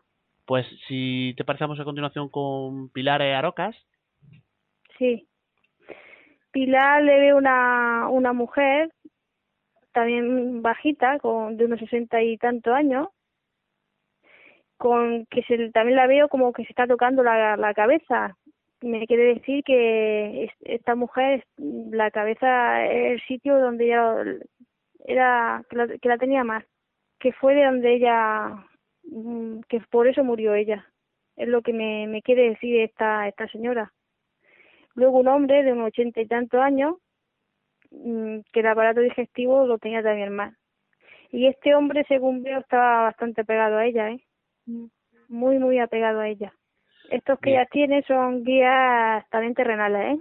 No son que han sido, como he explicado antes, fueron humanos y se murieron y fueron a la luz y volvieron a hacer, a, a estar con, vuelven otra vez para guiarnos. Pues vamos a ir concluyendo con este caso la bueno la última persona que por el tiempo que tenemos disponemos vamos a le vas a comentar ahora eh, a Mari, Mari Fernández. Fernández, ¿no? Exacto, sí. A ella le veo un hombre delgado, de unos treinta y tantos años, con ojos grandes, que se me, lo que más veo es que tiene unos ojos muy grandes, que también está muy cerca de ella, y un hombre, un hombre mayor de unos cincuenta años, y otro hombre de unos sesenta y tantos años. Que este hombre, según veo, también tenía, tenía problemas de renales, de, que estaba mal, renales y de corazón. Es lo que le veo, es lo que le veo a Mari Fernández. Mari Fernández. Pues como decíamos al principio, eh, al resto de personas, que hay pues eh, bastantes más que pusieron eh, foto, nombre, que querían que María le dijera algo, le comentara, le... Bueno, pues, eh, viera, pues exactamente viera un poco como si alguien le acompañaba. Eh, en los próximos días ella va a comentar en el grupo eh, pues al resto de las personas que no ha habido, no hemos tenido posibilidad de darle cabida hoy en el programa. Y sobre todo, pues dar las gracias a todos y bueno, pues en sucesivos programas sí veremos la posibilidad de como hemos visto que, la gente pues está, ya sabe María, está la gente, la, gente tiene muchas ganas de, de conocer, ¿no? Por lo que ves. Sí, sí, según veo es que es algo muy interesante porque claro, eh, eh, es que es algo que todo el mundo quiere saber si tenemos a alguien acompañándonos, ¿no? Es lo que yo siempre estoy pensando y ya lo he dicho ya varias veces. Y todo el mundo pues quiere saber, a ver quién, quiénes son, si los conocemos, si no los conoce, si son de nuestra familia, si no lo son, quieren saber todo eso, porque es algo que, que es curioso, ¿no? Pues es curioso y aparte, bueno, pues yo darte las gracias a ti porque primero por la por la valentía, porque esto yo sé que no es, no es fácil hacerlo así por la radio. no, imagi- imagino que, bueno, pues lleva su tiempo, su preparación y agradecerte Sí, sobre sí, todo porque son muchas sí, muchas personas y. eso digo que, que para hacerlo en la radio yo creo que es complicado, ¿no? A lo mejor hay que hacerlo un poco más tranquilo, más relajado, no sé, no sé exactamente si hay que hacer el- algún procedimiento antes, hay que, no sé, cuéntame tú si necesitas una preparación previa o no lo sé. Sí, yo sí, cuando empiezo, por ejemplo, a ver gente, yo lo primero que hago es, ya te he dicho antes, empiezo a leer una, eh, empiezo con una oración, ¿no? Para, para darle gracias a Dios, ¿no? De que, para que me deje ver con claridad los mensajes que esos espíritus me quieren dar para, para esa gente que me está pidiendo ayuda. Y así de esa manera yo empiezo a relajarme, tengo que relaj- relajarme y concentrarme en la persona que me está preguntando. Me tengo que concentrar bastante para, para ver lo- los guías que ellos tienen, ¿no? Y, a- pues, y entonces es cuando empiezo a verlo. A veces se me comunican más fácil y otras veces no. Tardo más porque parece ser que hay algunos que se esconden, ¿no? No quieren que nosotros que, los vea. Reitero el agradecimiento a todos los participantes, a todas las personas que han querido conocer, que han querido dejar su pregunta. Y repito, en los próximos días María va a contestar eh, pues lo, lo que faltan, que son unos poquitos, le va a dar respuesta a lo que a lo que ella considera que bueno pues que ve eh, en relación a las preguntas que le hacen, ¿no? Y a ti María, pues nada, muchísimas gracias y te espero el próximo programa pues con temas muy interesantes. Sí, sí, gracias a ti. Yo siempre tengo, últimamente ya te he dicho muchas veces que me pasan, me están pasando cosas más extrañas. Estoy viendo más cosas más, más extrañas, ¿no? Sí, pues hoy nos hemos centrado un poquito en, digamos, en la gente, pero en el próximo programa sí, sí querré, sí te preguntaré, porque nos cuentes alguna, alguna experiencia, alguna cosa que hayas visto, sí que la compartas con todos nosotros. Sí, sí, claro. Para mí siempre es un placer contar mi, mi experiencia y que la gente sepa que existimos, ¿no? Y que Claro. existen los espíritus, que existen los guías. Es que eso es algo que, que lo deben de saber, ¿no? En mi punto de vista. Pues lo, lo dicho, te, te esperamos en el próximo programa y nada, muchísimas gracias y nada, un abrazo. Gracias a ti por invitarme a tu programa. Buenas noches, María. Gracias. Buenas noches, Pedro.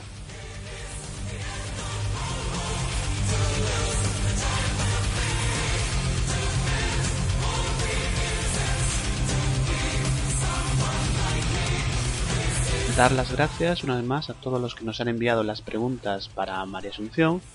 No hemos podido dar respuesta a todos, pero lo haremos en el grupo de Facebook Tertulias de lo Desconocido. Y ahora sí, vamos con el siguiente tema. ¿Creéis en los fantasmas?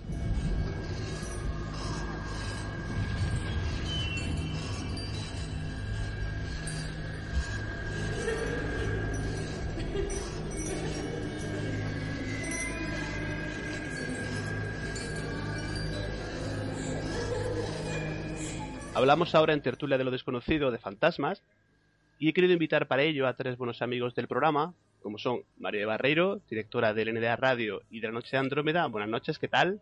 Buenas noches, Pedro. Buenas noches, Paco. David. David Dorado, de sobra conocido en el mundo del misterio y colaborador de distintos programas de radio y administrador de la web Contacto 2016. Buenas noches, David, ¿qué tal? Buenas noches, Pedro, María y Granados.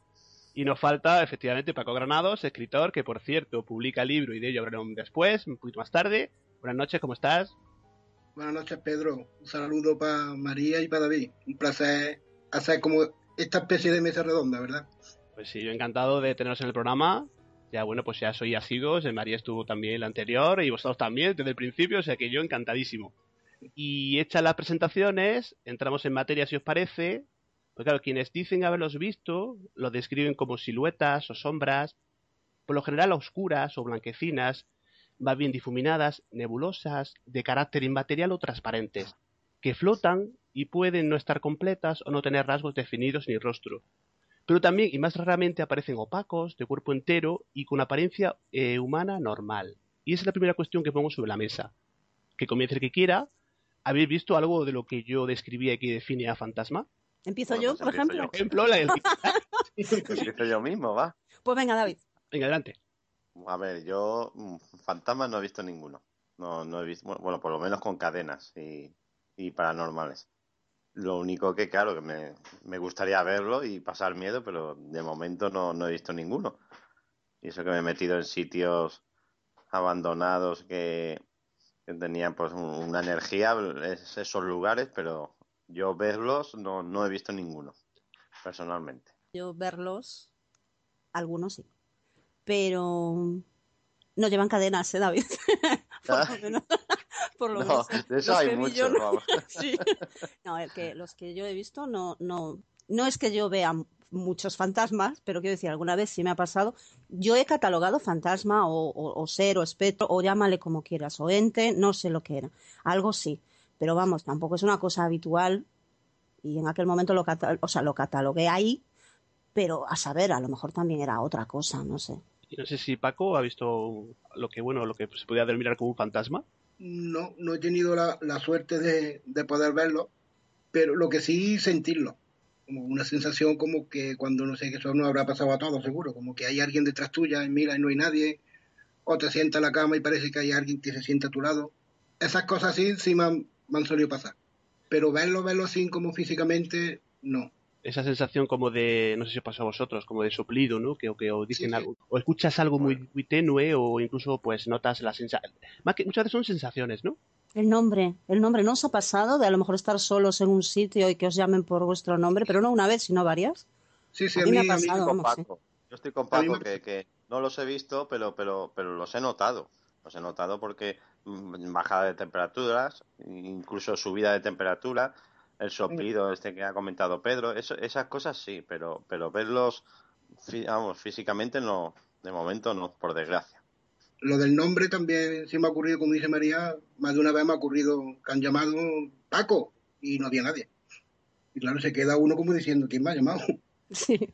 No, y a veces, a veces resulta así, porque a mí me ha pasado, una voz conocida. Que luego no sabes en, en quién, en quién centrarla, porque dices tú, es que no, pero sí resulta a veces conocida, ¿no? Sí, sí, resulta familiar, muy familiar, sí. Y todo esto me lleva, bueno, o sea, a comentar y a preguntaros y si todo fuera fruto de nuestra imaginación, como dice Anthony Blake, ¿no? Y que, bueno, que realmente es el cerebro que se burla un poco de nosotros. Bueno, yo, yo pienso que, que de tanta gente no se puede burlar, ¿verdad? Porque hay mucha gente que ha visto, que ha escuchado, que ha visto cosas. A ver, habrá algunos que sí, que puede ser a la mente, ¿no? La sugestión o algo, pero tanta gente que ha visto fantasmas, que ha escuchado, no sé yo, no sé lo que decirte ahí. Yo creo que es muy difícil. Yo creo que, que, que la persona que ve un fantasma o, o algún suceso paranormal, yo creo que, que, que es un elegido. Por- que es un elegido porque la- hay personas que, que quieren verlos y, y- y hacen hasta experimentos y no son capaces de, de ver ni- ninguna cosa. vamos. Pero a lo mejor ahí está lo, lo difícil, David. Es decir, que hay, hay tantas personas que quieren verlos y quieren creer que a lo mejor co- con, tanto insistir no los llegan a ver. No sé si me explico. Eh, Muchas veces queremos que pase algo, que pase algo, y tanto, tanto queremos que pase que nunca llega a pasar, porque parece que es como si se atravesase algo, ¿no? no es como si nos pusiesen ahí una barrera. Y yo pienso que esa gente que quiere verlos, eh, mm, debería de, yo pienso que debería de relajarse un poquito más y no estar tan pendiente de, porque a lo mejor sí los está viendo y con, ta- con tanta ansia que tienen es que ni se están dando cuenta. Y podéis pensar o, o creéis que, bueno, que a lo mejor son ellos los que eligen cuándo y, y quién. Eh, o sea, que como, como que se dejarían ver ellos cuando ellos quieren. Sí, yo pienso que sí, que ellos, ellos en parte eligen a ver quién, quién puede verlo, quién quiere presentarse en ese momento, pienso yo. O sea, que eligen como el, eligen el momento, la situación, ¿no? Que digamos que a lo mejor somos nosotros, bueno, eh, eh, me acuerdo de los cazafantasmas, a lo mejor son ellos los que nos cazan a nosotros, ¿no? pues sí, puede ser. Y las visiones de fantasma, esta experiencia, ¿creéis que solo las tienen los, digamos, los creyentes, entre comillas? Me refiero a los del fenómeno, ¿no? creyentes de que creemos, eh, bueno, pues, en, en los fenómenos paranormales. Y que no le ocurre a, por ejemplo, a un escéptico. ¿Qué pensáis? Bueno, la, mayor, la mayoría de los casos, mm, incluso de... Yo me voy a ceñir a, a los casos de, de supuestas posesiones. eh, Siempre son personas muy religiosas. Por eso Sí. no sé yo si eso tendrá algo que ver. Porque yo creo que a un escéptico no, no, no, no tiene algún caso de, de, entre comillas, siempre supuesta posesión. Yo creo que tiene que ver que, que esa persona crea en, en algo paranormal. Si no, yo creo que es muy difícil. Tendría que ser demasiado claro para que un escéptico lo pudiera ver. No estoy de acuerdo con David, porque vamos a ver. Sí, bueno, estoy de acuerdo en el, en el caso de las, de las posesiones, puede ser. Pero para ver un fantasma, yo creo que habrá algún estético. De hecho, algún caso hay por ahí que, que sí se le ha. ¿Sabes lo que pasa, David? Que luego no te reconocen. Esa persona es tan estética que la mayoría lo disculpa, pues como decía yo antes, ¿sabes? Pues, ah, no, es que era una sombra o es que, pues en ese momento, no sé, buscan una explicación que incluso se van a la meteorología para dar eh, explicación a lo que han visto. Eso la mayoría de los casos. Después hay otras personas que no, que eran escépticos y a raíz de eso sí ha cambiado un poquito la, percepción que tenían de, de estos sucesos. ¿no? Incluso lo que comenta David, bueno, las apariciones marianas siempre le ocurren también, bueno, históricamente, Lourdes, Fátima, eh, Medjugorje, por ejemplo, siempre le ocurren pues a, a niños, una aldea, o sea, que siempre son en contextos muy, muy determinados, ¿no pensáis? Sí, eso sí, ahí sí es verdad que, como tú dices, la aparición de Mariana siempre soy gente muy, muy arraigada a la religión. Que no que sea verdad, sea mentira, o es lo que la iglesia nos quiera meter, ¿no? Ya no sabemos si es, pero la verdad es que sí, que lo que apariciones marianas están metidas mucho en la religión las personas que se le aparecen o la suelen ver. No sé a vosotros, pero a mí de esta cuestión lo que más me gustan son los casos, las historias, y sé que conocéis alguna de ellas y que vais a compartirlas con nuestros oyentes. ¿Y quién empieza? Por ejemplo, eh, Paco Granados. Sí, bueno, venga, empiezo yo. pues, pues aquí hace ya un tiempo, hace ya unos 30 o 40 años, se contaba por aquí por el pueblo que había, había una mujer que aún vive, que solía ver una sombra por, por su casa, una sombra negra, que la veía to- todas las noches. Todas las noches la veía pasar y como paseándose al, al lado suyo, alrededor suya, detrás del sillón, donde está la chimenea, y eso. Pues ya esta mujer un día tras otro, pues ya estaba muy, muy asustada. Esta mujer era, muy creyente. Y estaba muy que un día decidió ir a hablar con el, con el cura, que era el único que, según ella, le podía, le podía ayudar, ¿no? Pues fue a hablar con el, con el cura, que también, que también vive todavía, y le dijo el cura que le, que le hablara, que si ella veía algo, que le hablara a, esa, a ese ser, a, ese, a, lo, a lo que fuera, que le dijera que, que, que quería, que si quería algo de ella. Pues nada, que la mujer, claro, después de armarse de valor, porque también era muy, muy asustona, que yo creo que eso nos pasaría a todos, que te encuentres algo y, tenga que hablarle directamente, el miedo siempre está ahí, ¿verdad? Pues una, una noche, por lo visto, se, se enfrentó a él y le preguntó que quién era. Y supuestamente era su madre, que había muerto hace un mes. Y le dijo que fuera a la casa de la madre y que levantara una losilla y que ahí había dinero que era para ella, antes de que llegara su hermana. Porque ella, esta mujer, por lo visto, estaba pasando una racha económicamente muy, muy mala, que no tenía para comer, darle a su hijo, tenía cinco hijos y no tenía. Claro, pues ella, ya ves tú, eh, si te dicen esas cosas, ella se quedó un poquito como diciendo, madre mía.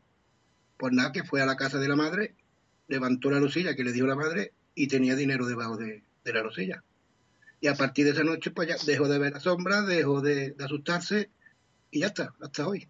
Es que cuando te dan detalles tan concretos, ¿no? Y también es muy típico ese mensaje, ¿no? De los seres ya fallecidos que te dicen algo, pues te dan pelos, señales, te dicen ve al sitio, levanta esta, como tú dices, esta losa. O sea que es, es, es un caso tremendo, ¿no? Sí, no sé es qué un- pensáis vosotros, no sé qué pensáis, eh, David, María. Jolín, a mí se me han puesto los pelos de punta porque aunque sea su madre, eh, es lo que dices tú, Paco, asustar tiene que asustar al principio, ¿no? Ver, ver rondándote eso. mm, Aparte, el valor que hay que tener, porque yo, yo lo he pensado muchas veces eso, y si se me aparece de repente un día algo más concreto y más persuasivo, como era el caso de, de- de- bueno, de, de esa aparición con esta señora, ¿qué haría? Yo no le preguntaría nada, yo creo que me taparía la cabeza, porque yo, a mí eso, a ver, me gustan mucho estos temas, pero mm, soy muy, muy, bueno, tengo mucho miedo. Sí, ya enfrentarte es diferente, ¿verdad? Claro, ahí está, es que... pff, Aparte que te, tú imagínate, Paco, a esta señora pues le solucionó la vida. Bueno, se ve que, que, que no había de- no descansaba viendo a su hija así, sabiendo lo que había dejado ella, ¿no? Eh, y le solucionó la vida. Pero imagínate que te digan otra cosa más, no sé, otra cosa que no Menos- te gusta tanto. Menos Claro, agradable. Ahí Sí, está. claro. Esta por lo menos la historia en fin, es, es bonita. Claro. Y, y casos que se sabe que desde el más allá, este supuesto ser fallecido, familiar, han solucionado problemas eh, de índole familiar. O sea que de, herencias, o se le, ha, se le ha preguntado, no sé si conoces algún caso, pero yo sí he leído por ahí, me acuerdo de algún caso en concreto y la verdad que son, pues, cuando, yo sobre todo me gustan los que, los que dan tantos detalles, ¿no? Por ejemplo, ves, ve a un sitio concreto, haz esto para que ocurra esto, ¿no? O sea, yo, est- estos, estos casos sí me gustan muchísimo.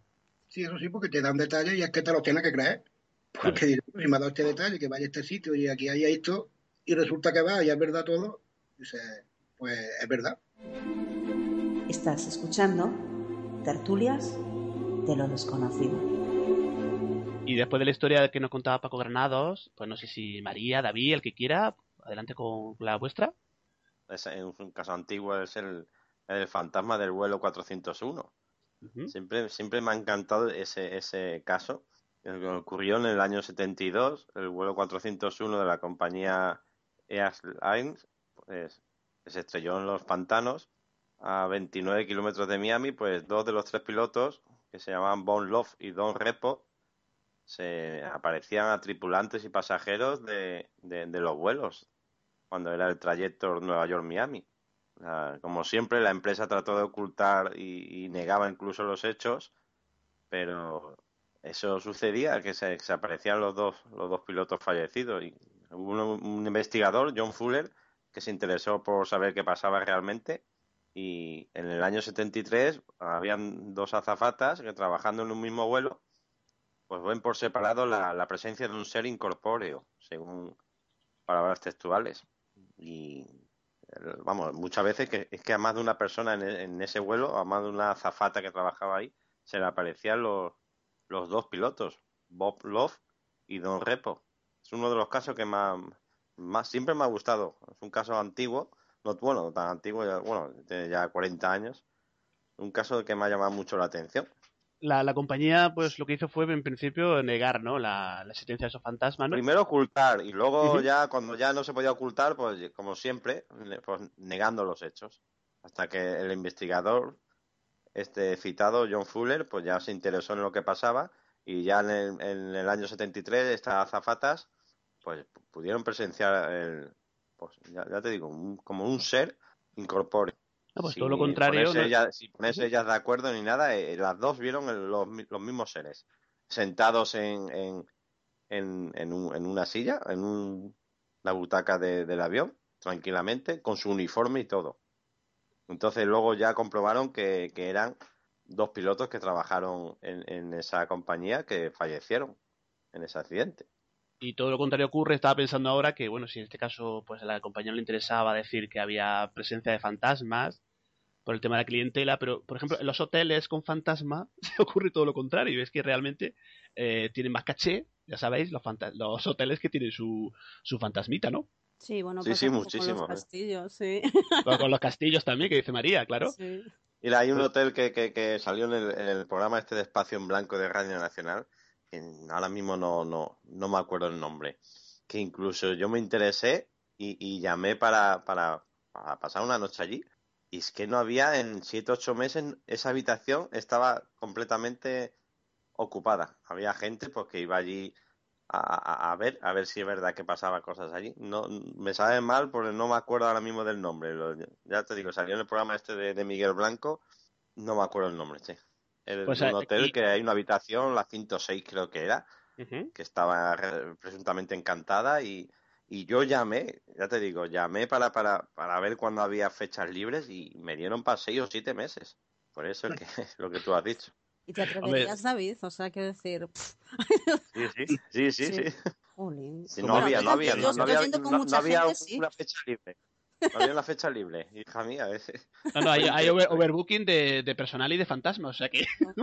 Para fin de semana por lo menos, ¿eh? porque claro, yo entre Sí. semana por trabajo no podía ir. Yo pedía por, para un sábado noche y era imposible, era imposible. En la habitación 106, ahora mismo me sabe mal no, no poder dar la información, pero No, ya sabéis Mucha- que tienen más... espectadores o oyentes lo sabrán. tienen más caché. no me acuerdo. y, y hay un caso que me acuerdo ahora que con lo que comentaba David, eh, por ejemplo, en Granada, en un hotel de Monachil, que también ha sido un caso muy, muy comentado, pues de un hotel que incluso pues, ha habido tantos fenómenos paranormales que realmente lo que han hecho es cerrar. O sea, han cerrado porque es que era, eran tantos los fenómenos que se producían, imaginar, ¿no? Es que no- Por si no mismo. podían dormir. No, no, es que hay muchísimos casos de hoteles con, con fantasmas, eh, casas, eh, eh, castillos, y entonces, bueno, pues es, es interesante, ¿no? Eh, yo creo que donde más fenómenos hay, no sé por qué me da la sensación, es un- en un hospital. Siempre he Ah, en tenido esa cosa. Yo creo que los hospitales es, es una pasada. Lo que pasa que lo que siempre decimos, David, te ¿y no callan, los que, que- trabajan callan. Claro, y no, ¿tú no, ¿eh? no crees que es por la, por la, por el sufrimiento? Eso tiene que dejar un residuo tremendo, ¿no? Es lo que pienso yo. Sí, sí, exactamente. Y ese residuo está ahí. O sea, que, que- que- y muchos trabajadores yo sé que callan y no quieren decir nada. Y pero yo creo que los hospitales y muchos hoteles, pero sobre todo los hospitales, ahí hay... Es que, ¿sabes lo que pasa? Yo creo que en el momento que abres la boca con un tema de estos, e- es comprensible que nadie quiera decirlo, porque Claro. enseguida te, el dedito acusador, eh, eh, la gente lo tiene muy, muy fácil, ¿sabes? Como digo yo, es de, es de gatillo fácil eh, en acusaciones, en que si no estás bien, en que si mm, a, a saber que bebes o que fumas, ¿no? Que es lo que se suele pensar en estos casos, y a la gente le cuesta contar las cosas por eso. Pero yo creo que hay mucha más gente de, de- que calla que, que de la que habla, ¿no? Sobre todo que esto es un tema ya que no tiene nada que ver, incluso muchos, muchísimos pilotos de aviones que han visto cosas extrañas y se callan, se callan, aunque esto es un tema ya de ufología, pero es muchos pilotos ven, han visto muchísimas cosas que no dicen, igual que los que trabajan en hospitales en, los casos que estamos hablando. Es, que si todo el mundo dijera las experiencias paranormales que ha tenido, madre mía, tendríamos Pues ya, a lo mejor ya no serían tan paranormales, oye, ya serían más normales. Serían, sí, Claro. pero serían Claro. habituales. Más que para- Claro. Claro, no, pero lo que comenta David es muy interesante de los hospitales. Si os dais cuenta, muchas de las investigaciones que se hacen son en hospitales de- del tórax, ¿no? De, de enfermos que han tenido problemas respiratorios, se recogen muchas psicofonías. Y lo que decía antes María, y es porque son sitios que ha habido tanto sufrimiento, ha pasado tantas cosas malas, que yo creo que todo eso queda impregnado en el ambiente, ¿no? Claro, yo, yo pienso que sí, que en el fondo somos como energía, ¿no? Creo yo. Y siempre algo, algo queda en el, en el lugar. Y más cuando se sufre, porque, Claro. bueno, el dolor queda, tiene que ser como, yo es que no sé. Bueno, a veces pensamos que, que, que son fantasmas y, y realmente lo que son, a ver, que a lo mejor es aventurar mucho, pero es lo que yo eh, entiendo también que puede ser, ¿no? Que, que si a lo mejor eh, pasamos a, a, a otro plano o en otro plano sigue siendo nuestra existencia. Es decir, lo mismo que vivimos aquí, lo vivimos exactamente igual en otro plano. Entonces, por eso a lo mejor de vez en cuando hay fallos, eh, por así decirlo, como, como un fallo en Internet, ¿no? Y podemos ver ese otro lado, creo, no sé. Y María creo que también tiene una historia para contarnos. Sí, bueno, la mía es un poquito larga, pero intentaré ser breve. Eh, vamos a ver. Como buena gallega, os voy a hablar de la Santa Compañía. Eso que tanto se habla, eh, pues yo conozco a gente que sí la ha visto. Vamos, a ver, yo personalmente nunca la he visto y, no quiero verla. Pero mm, había una familia, estaban cenando, era una noche de, de invierno, y estaban cenando, ya sabéis, ¿no? Aquí en Galicia, tengo que repetirlo porque igual alguno no lo sabe, pero a las 5 de la tarde es de noche prácticamente, y como haga mal tiempo, pues bueno, no se ve nada. Eh, en esto que estaban, bueno, la ventana de la cocina daba pues a, a un camino, era un camino de, todavía, porque de esto estoy hablando hace muchos años, y todavía esa zona no estaba asfaltada, era un, caminito, un sendero. Eh, y claro, estaba todo lleno de barro porque eso, era invierno y, había estado lloviendo. Entonces, eh, la, chica que, estaba recogiendo eh, allí delante de, de la ventana en el fregadero eh, ve pasar eh, pues lo que ella dijo que era un montón de gente. Dice, anda, pues mira, va, va ahí un montón de gente, pues no sé a dónde irán, porque además van con luces y tal, ¿no? Entonces, uno de los hombres, había una mujer y dos, dos hombres. Mm, Uno de los hombres dijo, mm, bueno, pues, pues qué raro, porque a estas horas, eh, no sé, habrá muerto alguien, porque normalmente cuando la gente se desplazaba era porque había pasado algo. Y dice, bueno, pues mira, vamos a hacer una cosa. Salimos al camino, déjalos pasar, y salimos al camino y miramos hacia dónde van. Entonces salieron al camino y cogieron, bueno, unas linternas y fueron hacia ese sendero que se supone que se había pasado tanta gente, porque era como una hilera, ¿no? De gente. Eh, tendrían que haber, pues, huellas en el suelo, porque ya te digo, estaba todo bastante embarrado. Y no había, pero que ni la primera huella. O sea, nada. No encontraron nada. Y, y es más, o sea, eh, fue, estaban diciéndolo y estaban saliendo, y esa gente se supone que tendría que ir más cerca de ellos, ¿no? Visualmente. Y sin embargo, cuando ellos salieron, ya estaban como, pues, no sé, como casi a 200 metros o así de esa casa. O sea, eh, como muy rápido todo para que fuese gente, ¿no? Y bueno, pues tú imagínate cómo se sintieron porque, claro, aparte, bueno, uno de ellos comentaba que incluso había como así como un residuo de, de olor a incienso y, y bueno, vamos, que gracia no les hizo ninguna. Porque aparte sabéis lo que cuentan, ¿no? Que si la veis, que tenéis que apartaros y, y, bueno, hacer una serie de cosas como un círculo en el suelo, rezar un Padre Nuestro, eh, no mirar para ellos, porque si no te dice que te puede, el que va adelante, lo que se llama estadea, te puede pillar para que tú ocupes el sitio y vagues por ahí eternamente. La Santa Compañía, ¿no? La creencia tan arraigada en Galicia y no solamente en Galicia, pues Oh, también en muchos, sí. muchas partes de España, ¿no? Sí, También se hay en esa creencia. Sí, e incluso en Extremadura también, sí, sí. Sí, aquí por aquí por Andalucía y Paco también me- no me dejará mentir, pues se habla mucho del tema de las ánimas benditas, ¿no? Sí, sí, sí. aquí. se, se comenta también que es una procesión también de pues de seres que no sabemos bueno pues eh, evidentemente entidades que no sabemos si que van bueno pues o recogiendo personas fallecidas o anunciando la muerte Te de pues. Mm. Suelen ir recogiendo, sí, personas que van a morir, ¿eh? Es lo que, bueno, por lo menos aquí en Galicia es lo que se comenta. Y la verdad es que a los niños, a- bueno, a los niños ahora ya no, porque por suerte o por desgracia esas tradiciones se van perdiendo. Pero yo recuerdo de niñas, sí, sí te asustaban cuando no te portabas muy bien. Enseguida te decían, oye, eh, sa- por ejemplo, para recogerse de, de lo que es, lo de lo que sería la calle, a ver si te va a venir la Santa Compañía y te va a llevar. Eso si lo dice a un niño a lo mejor lo, lo traumatizas de por vida, pero, pero en aquel momento yo recuerdo de niña nos asustaban a veces con, con eso. ¿Mm? no pero y aparte se tiene como leyenda pero realmente hay hay cantidad de gente que lo que los dicen haberlo visto no Sí. entonces claro Yo no Pues yo quiero, te- ¿eh? ya te digo, a mí esas cositas, uf, y menos la Santa, pero bueno. Pues yo tengo una historia también que quería compartir con vosotros y a mí particularmente me gustan los que se producen en locales públicos, fenómenos, ¿no? Fantasmales o de poltergeist. Y aquí hay dos casos, aquí en Granada voy a contar al principio uno, de, bueno, pues uno de ellos el, el fantasma del Pad Granero. Os pongo y pongo en antecedentes a los oyentes, se trata de un enclave histórico en el centro de Granada, del Palacio de Abrantes del siglo XVI, y una parte de ese palacio el granero reconvertido hoy en día en local de copas. Bueno, pues imaginad, CDs que vuelan por los aires, susurros a las camareras, objetos que se mueven, psicofonías captadas. Yo tuve la suerte de hablar, bueno, para la radio con, con los investigadores del caso en otro programa que participaba, y es tremendo la cantidad de testigos del hecho en sí, empleados que dejaban, empezaban a trabajar y duraban dos días, o sea, porque que, sobre todo las camareras, parece ser que este es- esta entidad, este fantasma, la- le decía cosas al oído, las tocaba, o sea que es un caso muy documentado. Y yo no sé si conocéis vosotros algún caso así también de local público, pero son a mí realmente son los que de los que más me gustan. Mm, Bueno, yo alguno, pero bueno, eran, eh, era un pub, es un pub también, es, eh, pero está en, en Estados Unidos y exactamente no recuerdo en qué, en qué ciudad ahora mismo.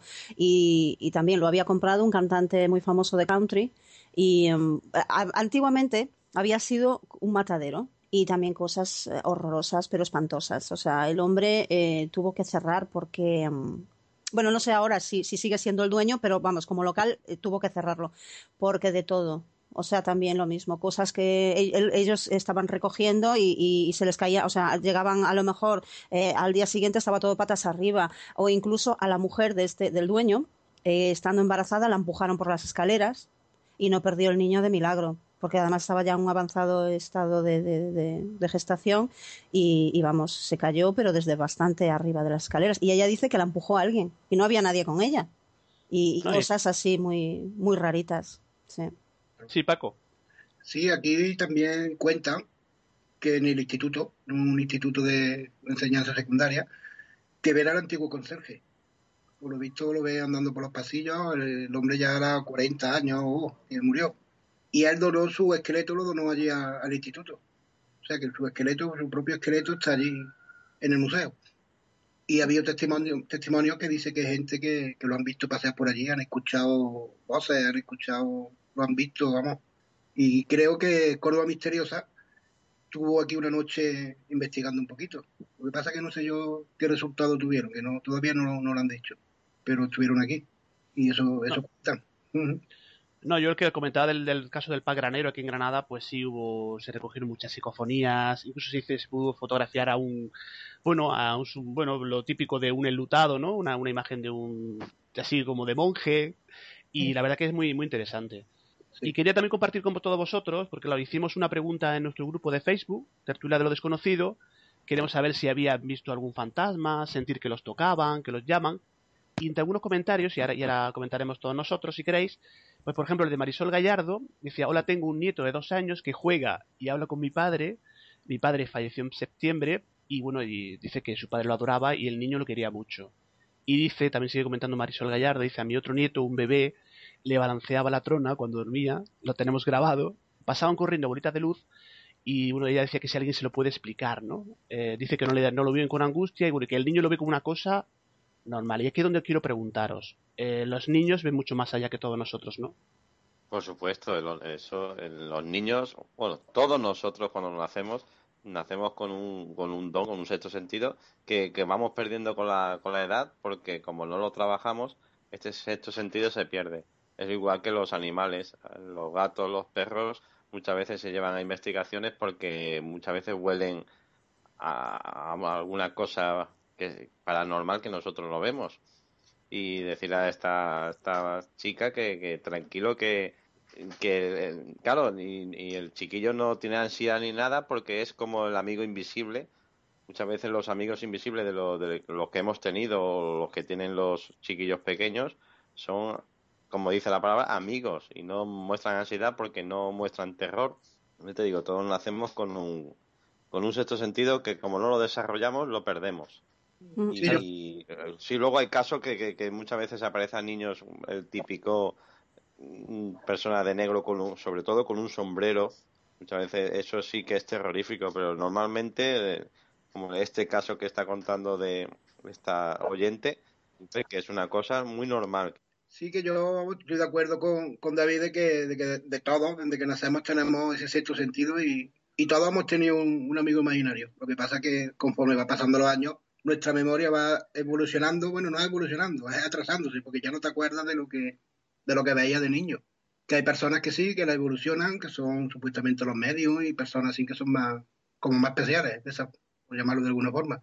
Pero que todos, que los niños, yo estoy convencido de que, de que ven, de que ven más allá de, más allá que nosotros. Sí, yo estoy de acuerdo con vosotros dos también. Si un niño no manifiesta ninguna ningún terror, por lo que está viendo, pues, pues hay que dejarlo. Pues es un niño y, y punto.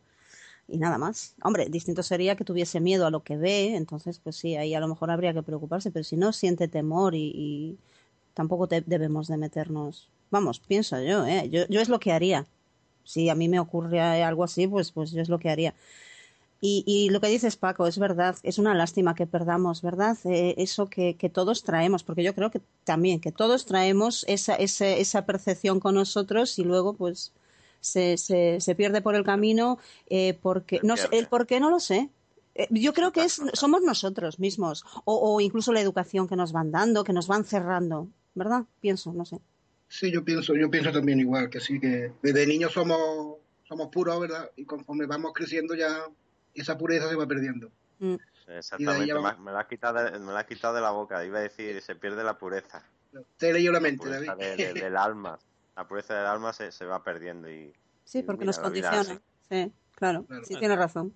Es como que nos, nos volvemos un poquito más racionales, ¿no? Y cerramos una puerta, puertas que a lo mejor de chicos sí somos capaces de, o vemos cosas que sí somos de pequeños, Nos capaces de ver. cierran, Pedro, yo creo que nos cierran. No, nos, no- nosotros no las cerramos, porque date cuenta que nosotros abrimos, con- o sea, nacemos con la mente muy abierta. Pero se ve que eh, eh, la, la sociedad, eh, de- de lo que entendemos como, como estatuto familiar, nos va cerrando esas, esas cosas. Y, y a lo mejor no debería de. Quizás tenemos que evolucionar más para que no llegue a pasar eso, para que se- sigamos en el libre pensamiento y podamos eh, entender más cosas que ahora no entendemos. No, quizá, quizás sea que todo lo queremos eh, entender, todo queremos darle una explicación lógica y todo no tiene una explicación lógica y lo estamos viendo con estos temas que tratamos nosotros habitualmente. Estás escuchando Tertulias de lo desconocido.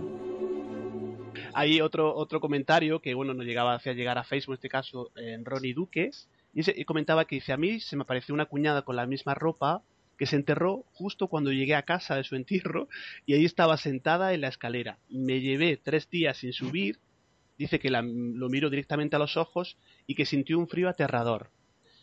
O sea, casos de estos también hay, hay a cientos.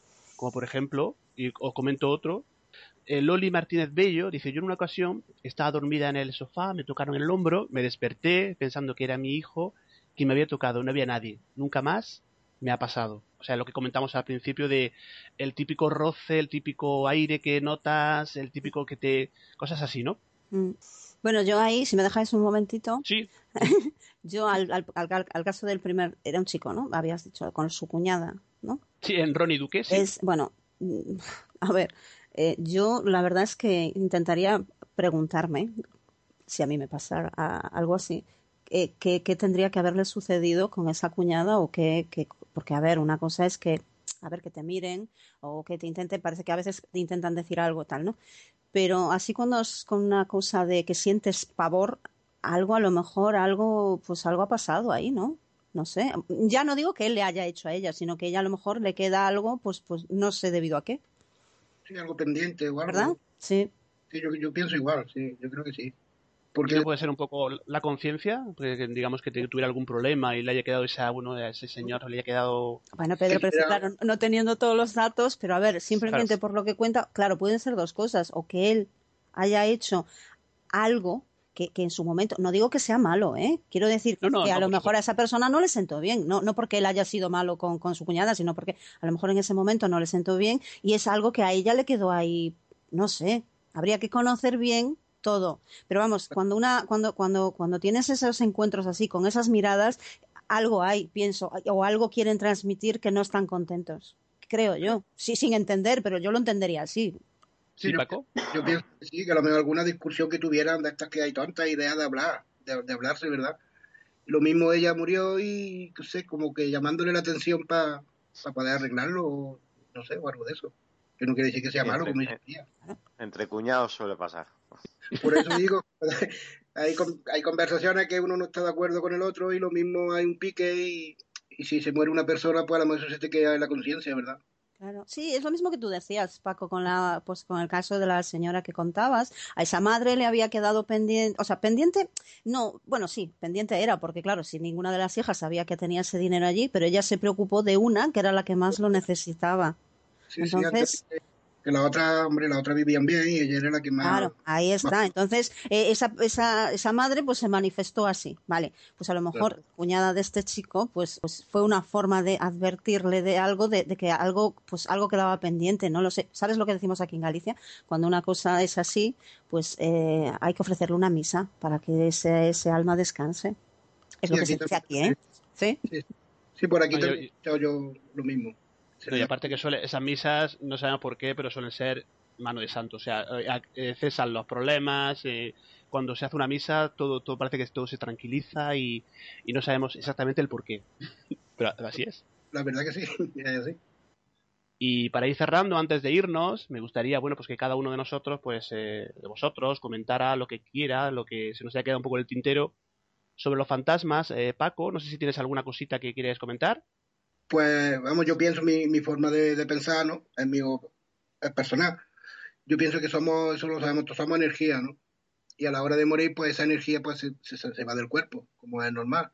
Se va del cuerpo y el que ya puede, como, es que no sé cómo explicártelo, el que avanza, pues ya, ese, ese ser ya no, ya no existe aquí en este plano, ¿no? Ya se va donde tenga que ir. Y los fantasmas, pues yo pienso que son los que a lo mejor están arraigados todavía aquí a la, a la tierra, o se han quedado algo para hacer, o no están tranquilos por algo, se, se quedan aquí. No sé si, si me, si me ha entendido. Sí, perfectamente. Yo pienso que un fantasma, vamos, sobre mi punto de vista, vamos, que somos, somos eso, somos energía que la que avanza pues se va y la que no, o no avanza, no está preparada, o se ha quedado con algo muy arraigado aquí a la, a la tierra, o sus familiares por algo, pues los que se quedan aquí son los que, a lo mejor los que la psicofonía que cogemos, o las orbes que ves, pienso yo. No, y aparte hay cantidad de temas que, bueno, que por falta de tiempo no podemos tocar. Por ejemplo, ese que he comentado la orbe es muy interesante, ¿no? También pues están viendo, se está viendo muchísimas imágenes eh, De las sociales. Sí, muchísimas. O sea, cada, cada día más. La verdad que otro, tema, otro tema interesante, ¿no? Y también está relacionado con, pues, con, la, con la presencia fantasmales, ¿no?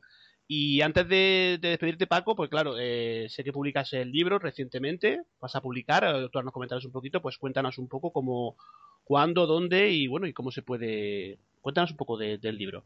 Pues sí, mira, pues voy a tener la suerte de poder publicar mi, mi primer libro, que la presentación pues será ahora en la semana, ahora en abril, la semana del libro, que es del 20 al 26 de abril. Un día de esto, eso ya hay que concretarlo con la Delegación de Cultura de aquí de, aquí de Cabra. Un día de eso será, será la presentación. Estupendo, pues. Sí, sí, que de, que de relatos de, de misterio, hay algunos que son reales, otros que son ficción. Y, y ya está, nada más. ¿Y cuándo estará disponible para, para los oyentes que tengan la información de... ¿En abril estará ya publicado? Sí, en abril está publicado. Ya después de la semana del libro ya se puede se puede adquirir para el que lo quiera, que me lo puede pedir directamente por, por Facebook, ¿verdad? Pues estaremos pendientes y lo pondremos en el grupo de tertulia de lo desconocido y desearte sobre todo, pues eso, muchísima suerte, ¿no? Con la publicación. Muchas muchas gracias, Pedro. David Dorado, pues eh, cuéntanos que mm, a modo de resumen, dinos pues, tú qué opinas ¿no? del tema este que hemos, que hemos comentado de los fantasmas. ¿Qué te parece? ¿O qué, qué- tú qué crees realmente que son? Fantasmas, espectros, apariciones, yo creo que es todo lo mismo que le hemos puesto nombre. Yo creo que es una muestra clara de que existe vida de- de- después de la vida. Ahí tenemos los casos de experiencias cercanas a la muerte también que nos ayudan a comprender este mundo tan, tan complejo de, los fantasmas. Ya te digo, ellos están ahí y yo creo que, que los que se manifiestan son los que tienen alguna clase de, entre comillas, de permiso que se pueden manifestar. Y ya ya te digo, la, hay mucha casuística ahí, hay muchos, muchísimos casos de, de paranormales que una vez más nos demuestran de que cuando fallecemos, pues vamos a, a otro sitio. No, aún de momento no podemos saber dónde es, pero como te he dicho, ahí están los casos de, de fantasmas, los casos de, de experiencias cercanas a la muerte, los casos de poltergeist, los casos de, de, de muchísimos casos de cualquier cosa de, de esta índole y, y ya te digo, lo único que puedo decir que existen, que están ahí, que a veces nos dan señales y que tenemos que estar atentos a las señales que nos dan. Imagino que muy pendiente de toda la actualidad ovni, ¿no? Que sé que te gusta mucho y de los temas estos del misterio, ¿no, David? Sí, ahí estamos.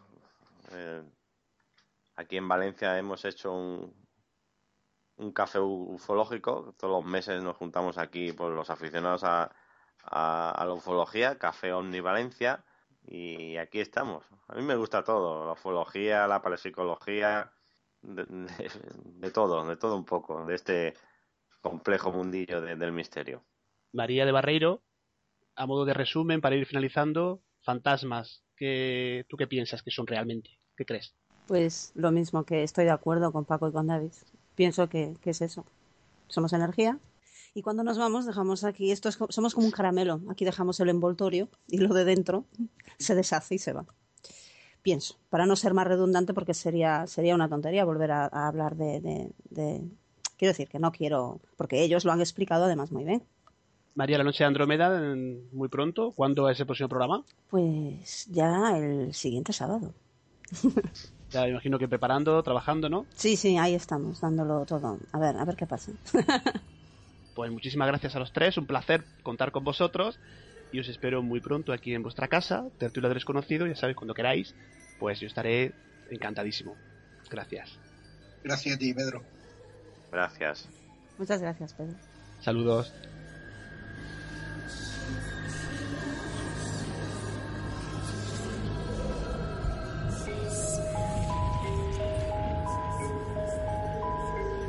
Nuestro tercer programa llega a su fin, no sin antes agradecer a nuestros invitados de hoy, Max Cordero, Serastios, Warner Soto, María Asunción, David Dorado, Paco Granados y María de Barreiro. Por acudir a mi llamada una vez más, desde este mismo momento, ya trabajando en el programa del mes de abril.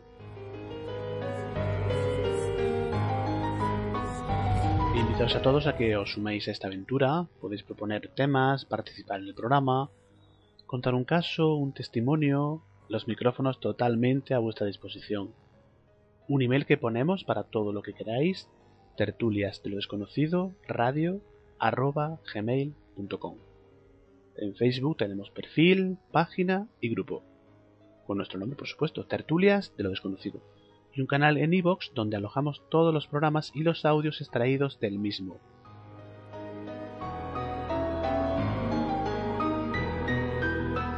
Daros las gracias y hoy quiero despedirme con este sonido. ¿Será que se nota el paso del tiempo? Que cierra las cicatrices del alma. Yo como soy discípulo del viento, me siento a esperar que llegue la calma. Os deseo por supuesto la mejor primavera. Os dejo con estopa. Buena estrella amigos. Mil veces caigo en la misma trampa. Menos mal que ahora duermo a pierna suelta. Yo nunca pierdo toda la esperanza. ¿Será que algunas veces me emborracho con el licor de todos los licores? Y no soy mucho más que un mamarracho que solo busca huir de sus temores. Es la primavera que se me escapa corriendo por las aceras. Es la primavera escapa volando donde tú quieras. Creo que sí vale la pena, creo que sí vale la pena. Y a veces cuando estoy solo conmigo y se apagan las luces de mi casa, universo busca su propio ombligo y ojo de un huracán que todo arrasa. Y no quiero preguntar dónde vamos, no quiero saber de dónde venimos. Solo sé que tengo el tiempo en mis manos. Si te quedas un ratito conmigo, leré, leré, es la primavera que se me escapa corriendo por las aceras. Es la primavera que se me escapa volando donde tú quieras.